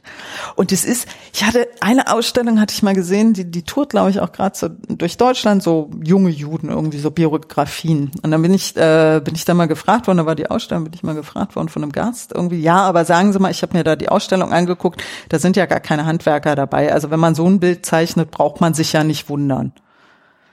So. Also dann habe ich gesagt, na, also zum einen kommt es ja drauf an, wen die Macher gerade so kannten und treffen. Das ist halt dann Zufall. Und zum anderen, ja klar, wenn du Handwerker bist, wenn du vielleicht einen eigenen Betrieb hast, hast du wieder Sachen, die da sind und im Zweifel kannst du die nicht mitnehmen. So, musst du billig verkaufen. Naja, und bis vor, bis vor wenigen Jahren durften ja nicht Genau. Handwerker werden. Also Genau. Ist, äh, Ja. Noch, Ne? Und so, also da mal wieder sowas, da dreht sich sowas dann ins Gegenteil um, wird das dann zum Vorwurf gemacht, wo ich dann denke, also wenn es sie tröstet, ich habe eine ganz normale Ausbildung gemacht, bevor ich zur Uni gegangen bin. Aber ähm, ja, das steckt irgendwie, steckt da so, so, so ganz viel komische Sachen drin. aber das bedeutet ja gleichzeitig, dass du ja im Grunde gezwungen bist, dich immer so zum ganz kleinen, zu einem Mühe auszugrenzen. also dass ich du, selber du hast, sehe das das ja ist ja im so. Grunde, im Grunde lebst du ja in einem ständigen Misstrauen der Mehrheitsgesellschaft gegenüber, oder? Also das, Das ist doch, kann passieren. das klar, ist, äh, klar. Das kann passieren und das, Das ist doch gibt's scheiße, ja das auch. Das ist Spaß. totale Scheiße, natürlich. Aber die Frage ist ja natürlich, wie du es selber machst. Also so mein Misstrauen vielen Menschen gegenüber hat nichts mit dem Judentum zu tun, sondern dass ich in der DDR aufgewachsen bin mit reichlich Stasi drumrum Ja. und in der Wohnung und Verwandtsung. Also ich habe eher das so, Ja. was natürlich auch einen Schaden verursacht hat und äh, der immer noch da ist. Aber natürlich, das ist, du wirst so anerzogen. Bloß ich hatte, vielleicht, ich hatte auch viel eben das Glück, dass ich natürlich auch diese Familie hatte, aber eben dieses, ja, lass dir mal erzählen, ne? So, so weit, also wir sind da jetzt durch. Das ist, ähm, und es ist mir eigentlich auch wirklich bewusst erst viel später geworden, was da passiert ist. Und du musst dich ja trotzdem immer selber auch ein bisschen reflektieren. Also selbst auch wenn, wenn wieder, wenn ich jetzt, ich krieg meistens, bei mir sind es meistens so eine Wellen, dass ich irgendwie so Hasspost kriege, dann mm, entweder habe ich wieder was geschrieben, was den Leuten nicht gefällt, oder irgendwas ist wieder passiert, dann muss ich wieder ran. Ich muss da auch auf mich aufpassen, dass ich da hier nicht hier so nur noch das sehe. Ne? Das ist total wichtig und ich will das auch nicht nur sehen. Es gibt ja noch das andere, aber die Gefahr ist riesig. ja. Und da muss man, muss man immer sehr selbstreflektiert sein. Also das ist ja so ganz, das sehen wir ja gerade, wir Netzmenschen sehen das ja auch viel bei anderen Leuten, dass sie dann gar nichts mehr und dann wird's immer schlimmer. Ja, das ist so Radikalisierung halt. Ja, und dann muss man sich halt, äh, muss man auch vielleicht auch ein Umfeld haben, irgendwie was einen dann auch wieder runterholt und irgendwie was anderes. Also ich habe meinen normalen Alltag irgendwie. Also mein Leben dreht sich nicht darum. Ich bin halt zufällig Jüdin und mir passieren so eine Sachen, ja, aber ich habe ein Leben und das Leben will ich leben. Mhm. Und, äh, und ich gebe denen auch nicht so viel Raum, dass das irgendwie mich hoffentlich so sehr beeinflusst. Wie ist denn das, weiß nicht, ob du es weißt, wie ist das für Jüdinnen und Juden, die nicht in der Öffentlichkeit stehen? Also du stellst dich ja auch ja, ja, in die Öffentlichkeit. Ich mache das bewusst. Ähm, Haben die ähnliche Probleme oder ja, leben ja. die halt unterm Radar? Weil nee, nee. Also es, ich habe ja, ich hatte ja dann auch so Gespräche geführt, eben auch irgendwie so erzählt mir, wenn ihr Geschichten habt, erzählt mal. Sie haben alle erzählt. Alle. Also selbst die, die eigentlich, die nicht mal sagen, dass sie jüdisch sind, also wo es nicht mal jemand weiß, sie haben alle Geschichten. Und es sind eben so, so kleine und sind manchmal eben einfach nur diese blöden Bemerkungen, die dann aber so einmal irgendwie, na gut, dann steckst du es halt weg, aber wenn es immer wieder kommt. Was für blöde Bemerkungen?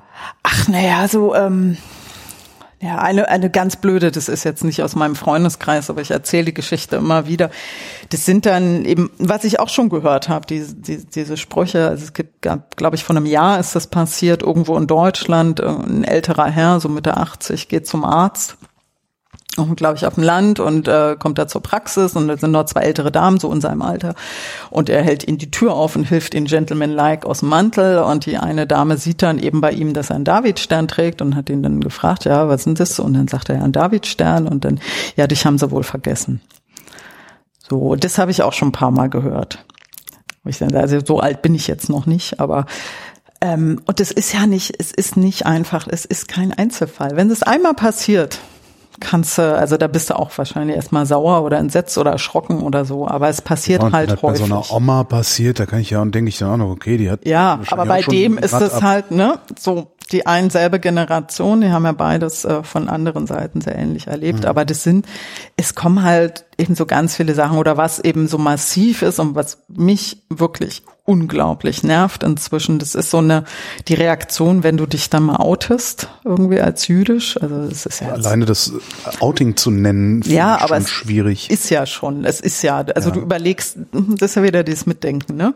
Deshalb, ja, also, stimmt. Ja. Ne, so irgendwie was Radar, passiert, musste, ja. ja, irgendwie, irgendwie sagst du es jetzt oder sagst du es nicht. Ich kenne Menschen, die sagen das sofort und auf der Stelle, weil sie sagen, dann haben sie keine bösen Überraschungen. Dann wissen sie gleich, woran sie sind. Dann müssen die Leute halt klarkommen. Kann ich auch irgendwie verstehen, ist nicht meins. Aber dieses, äh, wenn du dich dann irgendwie eben outest und das sagst, dann ist so sehr lange Zeit das immer so ein, so ein komischer Rechtfertigungsdruck beim Gegenüber, nenne ich das immer gewesen irgendwie da, da waren im Widerstand? Ja genau sowas? sofort. Aha. sofort hast du die Geschichte der Großeltern gehört Aha. oder sonst irgendwas. Oder ja ich hatte ja eine Tante und der die kannte ja einen Juden und so. Also du hörst halt alles und da geht's nicht mehr um das also wir miteinander sondern dann um alles andere. Und ich ich denke dann immer ja ist jetzt also was soll ich jetzt machen? Also und Israel und Gaza und äh, das ist in den letzten Jahren gekommen. Jetzt ist es eher so wenn du dich outest geht's sofort darum. Und dann geht's aber nicht darum irgendwie was hältst du davon sondern ja, was dein Präsident da macht und was ihr da mit den Palästinensern macht. Und dann, also bei dem Präsidenten sage ich. Ich vermute, du hast keine israelische Staatsangehörigkeit. Nein. Ja. Aber danach wird ja nicht gefragt. Ne, ich sage dann auch, ja, Steinmeier stimmt ist mein das Präsident. Eigentlich, stimmt das eigentlich, dass du die sofort kriegen könntest, nur weil du Jüdin bist? Also wenn ich jetzt auswandern würde, ja. Okay. Also ich würde sie nicht von hier aus kriegen, ich müsste mhm. dahin mhm. ziehen. Ähm, dann ja, dann geht es automatisch. Das ist ja dieses, dieses Rückkehrgesetz. Also Idee. du bist, ja, du hast eben diesen, und das muss ich immer wieder sagen, es gibt kein anderes Land, wo du problemlos reinkommst, wenn du jetzt fliehen müsstest. Es ist glücklicherweise, gibt es das jetzt, ja. ist das eben die Lebensversicherung. Ja. Und wie es dann dort ist, ist ja eine ganz andere Frage. Aber das ist die Lebensversicherung. Und man denkt ja immer so im Rückblick, ja, und da kam, gab es ja dann die ganzen Länder und da konnte man ja ins Exil gehen. Nee, meine Lieben, es war einfach äh, genauso schwer, wie es heute ist, war es damals auch. Und es war nicht einfach, wenn du kein Geld hattest, ging es halt nicht, ne? Irgendwie, du musst das halt zahlen oder musst das jemanden kennen oder so. Oder hast es geschafft, irgendwie zahlen. nach China zu kommen oder so. Also das hat ja auch nicht jeder geschafft. Da ging's halt. Da ging's auch ohne Visum. Mhm. Aber da muss es ja auch erstmal hinkommen. Ne? Und das, ähm, das spielt, ja, ist einfach alles total tief drin. Und ähm, genau, und die, jetzt ist Ich eben diese gerade so ein Vorwürfe Bild im Kopf, äh, was, was, was ich irgendwie auch so eine ganz absurde Vorstellung finde, dass du immer irgendwie, äh, keine Ahnung, äh, ein Tausender da liegen hast, um das Ticket nach Israel kaufen zu können. So, also, also weißt du, so. kennen Leute, die das haben, ja. Oder eben auch woanders. Also das, was, was wirklich, das muss ich definitiv sagen, was sich auch geändert hat in den letzten Jahren, ist, ähm, dass die, diese Frage irgendwie, dass man weggeht, war nie eine Frage. Weil ist ja in Deutschland, warum, ne? Also ist ja alles irgendwie tutti. So, und das hat sich massiv geändert. Also dieses wirklich, das Miteinander sprechen, also dass die Leute sich Gedanken machen, wohin könnten sie gehen, ist im Prinzip normal geworden. Das ist wieder aktueller. Es hat irgendwie neulich hat mal jemand gesagt, naja, die Koffer sind noch nicht gepackt, aber man weiß, wo sie stehen. Und es ist so. Das ist, also für mich persönlich kann ich jetzt sagen, so im Moment, in diesen Wochen und Monaten habe ich so ein bisschen das Gefühl, okay, es dreht sich gerade wieder. So ein Diese Wochen und Monate, wir, wir, wir nehmen Ende März 2019, 2019. diese Sendung. auf. Genau. Also ich denke, ich habe so ein bisschen das Gefühl, dass die Menschen doch ein bisschen engagierter sind, ein bisschen mehr gucken, was passiert hier gerade bei uns. Also es geht eben nicht mehr nur um nur um Minderheiten, sondern es geht ja darum, wohin wollen wir als Land gehen. Ja. Und da habe ich so ein bisschen, also ich, ich bin ja ein tief optimistischer Mensch. Also das ist so gerade meine Hoffnung, wo ich so ein bisschen merke ich eben auch so gerade so ein bisschen entspannter bin. Vor einem Jahr war das noch ganz anders. Vor einem Jahr habe ich auch das Buch geschrieben. Da war es eben wirklich so, okay, jetzt mal abwarten. Und das kam, muss ich auch immer wieder sagen, gar nicht so sehr von meiner Seite irgendwie, sondern eben von meinem Freund, der kein Jude ist.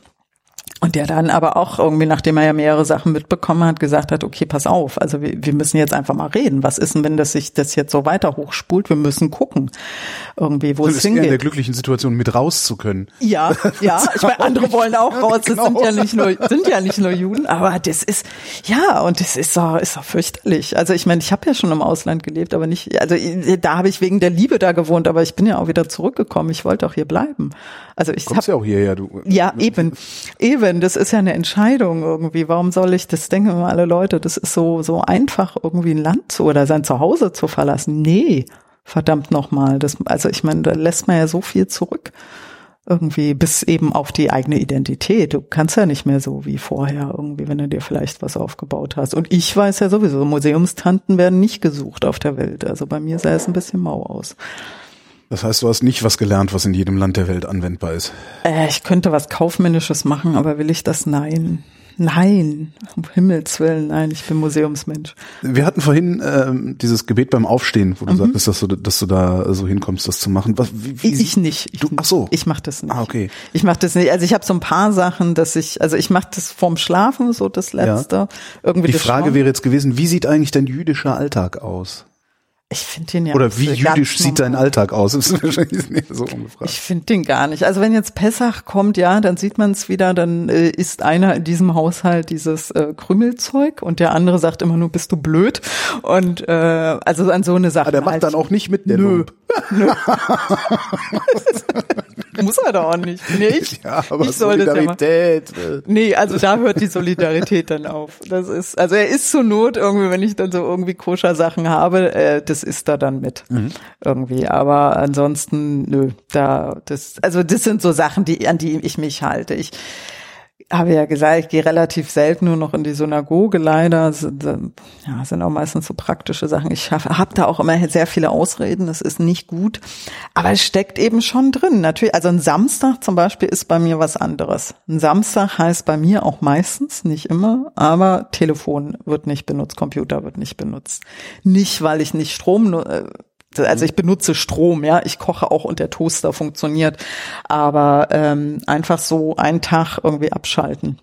Detoxing könnte man das auch nennen. Irgendwie einen Tag eben nicht Das irgendwie. ist die- natürlich wesentlich simpler, das über die Religion zu motivieren, als zu Ja, sagen, ich mache das jetzt, weil ich stark bin. Nee, bin ich ja nicht. Und dann sage ich mir, okay, und der Samstag hat sich bei uns lustigerweise eben wirklich auch als der Schlumpseltag irgendwie rausgebildet. Also wir machen, sagen Sie, mein Freund ist selbstständig, du kennst das selber, irgendwie ist man ja immer im Dienst. Also selbst er macht äh, samstags meistens äh, gar kein, aber es hat sich einfach entwickelt. Das ist jetzt auch Dummerweise nicht Am Sonntags die Läden zu. Ne? das ist die Scheiße. Ja, also wenn wenn die jetzt noch sonntags auf hätten, dann dann wäre großartig. Dann würde ich glaube ich auch religiöser werden.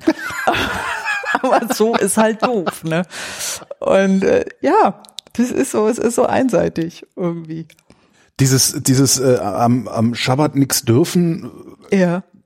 Kannst du das ein bisschen erklären? Was darf man denn da eigentlich? Also, ich, also alles, was ich darüber weiß, habe ich bei Ephraim Kie schon gelesen. Ja, das, ne, ist sowieso 35 viel besser. Das ist 35 ja. Jahre her. Ja, also das hast du auch in diesen 613 Dings, was du alles Ja. nicht darfst. Also grundsätzlich darfst du nichts tun, was mit Arbeit zu tun hat, Arbeit in Anführungsstrichen. Also Mhm. wieder wann ist das festgelegt worden, was war Arbeit? Also Feuer machen war Arbeit, also nicht wie wir heute Klack, ne? Und daraus resultieren dann andere Leute, auch sehr observante Leute, dass man keine Lichtschalter betätigen darf. Aber es gibt ja Zeitschaltuhren, ne? Du darfst nicht kochen, aber es gibt ja so Warmhaltedinger, also kannst ja alles vorbereiten. Gibt's dann auch so abstruse Diskussionen, du darfst nicht pflügen? So, darfst du Fußball spielen am Schabbat? Hm. Also sagt man ja. Also ist ja quasi, wenn du da so rübergleitest, ist ja quasi ein Flügen. Ne? Also es ist so, hm, es ist ganz, ganz schwierig. Aber letztendlich geht es irgendwie in meiner Interpretation oder da, wo ich irgendwie religiös herkomme, geht es darum, natürlich, der Schabbat ist ein besonderer Tag. Der ist uns gegeben worden und der war ja auch eine Revolution. Das muss man ja immer überlegen. Eine Revolution in, in der Antike, wo niemand frei hatte. Und dann kommen dann so Leute und sagen, wir geben allen frei. Es ist ein Klar, Tag, das Sonntagskonzept ist ja auch so ein, ja es klar, das ist einfach nur dann verlegt Ja. worden, um sich zu unterscheiden Ja, vom ja, Judentum. ja. Aber wir geben einen Tag eben in der Woche komplett frei, irgendwie wo alle sich ausruhen können, inklusive der Tiere übrigens. Also auch wenn der Esel da am Brunnen, nein, Okay. nix, alles irgendwie, ne? Und das ist ja, ist ja eigentlich eine super Geschichte. Wir nehmen das bloß wieder so selbstverständlich hin, ne? Und das, ich finde eben dieses, dieses, dass ich jetzt so mit dem Telefon und mit dem Rechner, das hat sich bei mir auch einfach so entwickelt. Und dann natürlich ne, ist es halt zufällig der Samstag geworden. Aber ich denke immer, irgendwie Schabbat ist, wenn man Schabbat macht. Also das muss für mich jetzt nicht unbedingt am Samstag sein. Und es ist eben, ja, es ist ja ein besonderer Tag, ein heiliger Tag. Du kannst halt dieses Essen haben, dann schläfst du vermutlich am Samstag deinen Kater aus irgendwie und erholst dich da. Oder du machst einfach was Schönes. Einfach was so in der Woche. Also du hast ja immer das, der Schabbat ist was Heiliges und du sollst es unterscheiden vom Profanen, also vom Rest der Woche. Also, weiß ich machst du mit deiner Familie einen schönen Ausflug oder so. Oder eben, also sehr traditionell würdest du in die Synagoge gehen und aus der Tora lesen und so weiter. Aber es gibt ja inzwischen andere Konzepte. Aber dieses, dieses, das ist was Besonderes, dass du den Tag zu was Besonderem machst, finde ich super. Und wenn du das halt jede Woche hast, hast du dann da auch so einen Rhythmus drin und das tut auch gut. Das tut echt gut, wenn man sich da eben vom draußen so ein bisschen, weil man ist ja nicht so stark, wie man immer will, ne? Aber wenn man da so ein bisschen so einen Druck dahinter hast, irgendwie, ja, jetzt mach was Schönes. Weil man an dann nicht in Tag. den Himmel kommt. Gibt es eigentlich dieses, Nee. dieses Jenseitskonzept? Gibt es das Nee, im Judentum? nee, also es, jein, also gibt es manchmal auch. Äh, Es ist mal wieder, sind wir wieder bei der, wo, wo gehört man hin? Ähm, in meinem Judentum gibt es das nicht. Das ist eben wirklich dieses, ja, wissen wir ja nicht. Das heißt, mit deinem Tod endet auch Juna. Ja, ja. Also ich könnte jetzt natürlich sagen, ja, man weiß ja nicht, wenn der Messias kommt, ne, dann stehe ich dann auch wieder auf. Also ich möchte das jetzt nicht, aber man weiß Also ja nicht, der, wie man da ich meine, wenn, aussieht. die, wenn die Verhältnisse dann wirklich so sind, wie sie sein müssen, wenn der Messias da ist, dann möchte ich auch gerne wieder auferstehen, weil dann ist ja hier ganz cool. Party, ja. ja, eben. Ja, ja. Ich bin mir noch unsicher. Ich weiß noch nicht so richtig. Aber Dieses- nee, aber es ist jetzt auch nichts, was ich, was ich heute jetzt gut mache und was mir dann irgendwann in, im, im Jenseits bezahlt wird. Nee, das gibt's nicht. Du musst das hier und jetzt machen und dann musst du halt gucken, ob's klappt. Die Zeitschaltuhr, die Warmhaltemaschine, das ist so der, der jüdische Witz, der lebt ja, sehr stark davon, Ausflüchte aus Ja, seiner Religion ja, zu suchen. ja. ne? Also der einzige jüdische Witz, an den ich mich erinnern kann, der lautet, kommt ein Rabbi in die Metzgerei, zeigt auf ein Stück Schinken und sagt, ich hätte gerne von diesem Fisch. Dann sagt der Metzger, das ist Schinken. Dann sagt der Rabbi, ich habe nicht gefragt, wie der Fisch heißt. Ja, genau. So. genau. Ist das tatsächlich Das dem so. Judentum innewohnt, Ja, diese ja. Aus Ich weiß, die Katholiken machen es ja aus, Herrgottsbescheißerle, ne? Also die, Nee, die, die, die, äh, also die Maultaschen, jetzt- die Maultaschen ja. sind ja auch dazu, da Fleisch essen zu können, ohne dass Gott das sieht. ne? also das, das, also er würde, das ist jetzt wirklich ein Witz, er würde das jetzt nicht, nicht kaufen, aber so. Selbstironie und natürlich auslegen ist immer eine Frage. Also das ist ja auch, die jüdischen Gesetze sind wie so ein Gummiband. Das kannst du halt total weit be- Ja. auseinander und dann kannst du dich sehr weit da drin bewegen, aber irgendwo ist dann auch mal, also irgendwann macht's Schnapp. Mhm. Ne? Also das schon, aber vor allen Dingen Selbstironie und irgendwie sich auch nicht so ganz ernst nehmen und Humor, das ist schon wichtig, klar. Kommt das? Ich glaube, das steckt einfach so drin. Also wenn man sich, man darf sich doch nicht den Humor leben lassen. Also Ja, wenn ich mir sonntags den Radiogottesdienst anhöre, von dem, Dann verlierst du den dann Humor. verliere ich den und zwar komplett. Aber Und denkt dann auch immer, kein Wunder, dass eure Kirchen leer sind. Ja, ja, natürlich. Also ich will, ja doch, doch, Witze gibt's auch in der Synagoge, so ist nicht.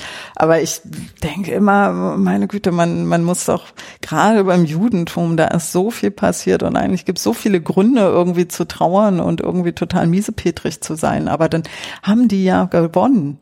Das kann's doch nicht sein. Man darf sich doch nicht das Leben vermiesen lassen und Humor gehört zum Leben dazu und eben auch natürlich immer wieder auch die Frage des Hinterfragens. Ne, das ist ja der Witz, ist ja auch das Hinterfragen. Ich erzähle mal noch einen jüdischen Witz. Also irgendwie kam dann äh, so ein Schiff an so einer einsamen Insel gekommen und da war war ein Mensch auf dieser Insel und dieser Mensch war zufällig Jude und dann irgendwie hat man dann diese Insel betrachtet und dann hat er gesagt, sagen Sie mal, Sie haben ja da irgendwie zwei, zwei Häuser, was ist denn das? Sie haben sie ja da gebaut. Ja, das sind mein, die Synagogen. Ja, aber Sie sind doch alleine, wieso haben Sie zwei Synagogen? Naja, wenn ich in eine gehe, muss ich ja immer sagen, in die andere gehe ich nicht. So, und das, Ja. ja, das So, ist so kenne ich Juden, die Ja. in Synagogen gehen. Ja, genau so. Sagen mir, in Genau. welche Synagoge man nicht zu gehen hat. Genau, Ja. genau so ist es. Und das ist, ja, das gehört Aber was, halt wodurch unterscheiden sich diese beiden Synagogen denn dann? Ach, weiß ich, im Zweifel mag man den Rabbi nicht oder irgendjemand, Okay. weiß ich nicht, dort, der da irgendwie ist. Das ist aber, ja, gut, meistens ist es dann eben eine andere Ausrichtung. Es gibt ja äh, viele verschiedene Arten des Judentums, nicht unbedingt in Deutschland mehr, aber ja, war meistens so liberal und orthodox so. Das ist Einer der Grobe. prominentesten Juden in Deutschland, Michael Friedmann, Mhm. hat mal in einem Interview gesagt, die Juden würden sich außerdem, also nicht nur als Religionsgemeinschaft, sondern auch noch als Ethnie begreifen. Mhm. Geht dir das auch so? Also Also ich hatte mal eine Diskussion, ich habe so eine Stelle im Buch, weil- wo ich dann sage, irgendwie das Wissen um meine Religion, um mein Volk. Und das hat Leute total irritiert. Aber das ist so, weißt du, wenn du Judentum nur als Religion beschreibst, das bringt's auch nicht auf den Punkt. Das ist es ja nicht auch nur. Das ist ja, wenn es wirklich, das habe ich auch vorhin, habe ich ja mal gesagt, irgendwie, die Glaube ist ja auch immer so ein bisschen schwierig. Du musst ja, du bist es ja trotzdem, ob du nur dran glaubst oder nicht, du bist es und halt. selbst wenn du nicht dran, selbst wenn du nicht dran geglaubt hast, haben die Nazis dich äh, Das spüren auch, lassen, dass das du, auch. Und du kannst ja, du kannst, äh, du kannst dich taufen lassen, du kannst Buddhist sein und weiß ich was, also du bleibst trotzdem jüdisch. Okay. Du wirst es nicht los. Und äh, und das ist, glaube ich, so das, was man damit versucht hat zu beschreiben. Äh, das Schwierige ist natürlich, dass es jetzt immer sehr schnell dann wieder mit Israel und also als Staatskonstrukt. Ja. Das ist aber gar nicht gemeint, sondern das ist so bisschen. Ich vergleiche das immer am ehesten vielleicht. pff, Ja, mit den, mit den Sinti und Roma irgendwie so. Vielleicht der dieses- un unsägliche Begriff Schicksalsgemeinschaft. ja, vielleicht irgendwie sowas, aber ich meine, wenn wir jetzt in Deutschland gucken, irgendwie, da tun sich ja auch irgendwie so Leute aus bestimmten Gegenden zusammen irgendwie und äh, verstehen sich eben, weiß ich, als die Schwaben oder so, Ja. oder die, das sind ja auch Gruppen.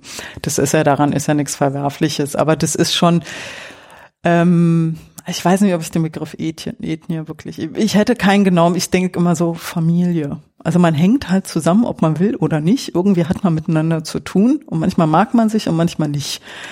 Und äh, manchmal kann man sich entscheiden und zu sagen, ich will nichts mit denen zu tun haben, aber du bist trotzdem immer noch die Familie. Juna Grossmann, vielen Dank. Danke dir.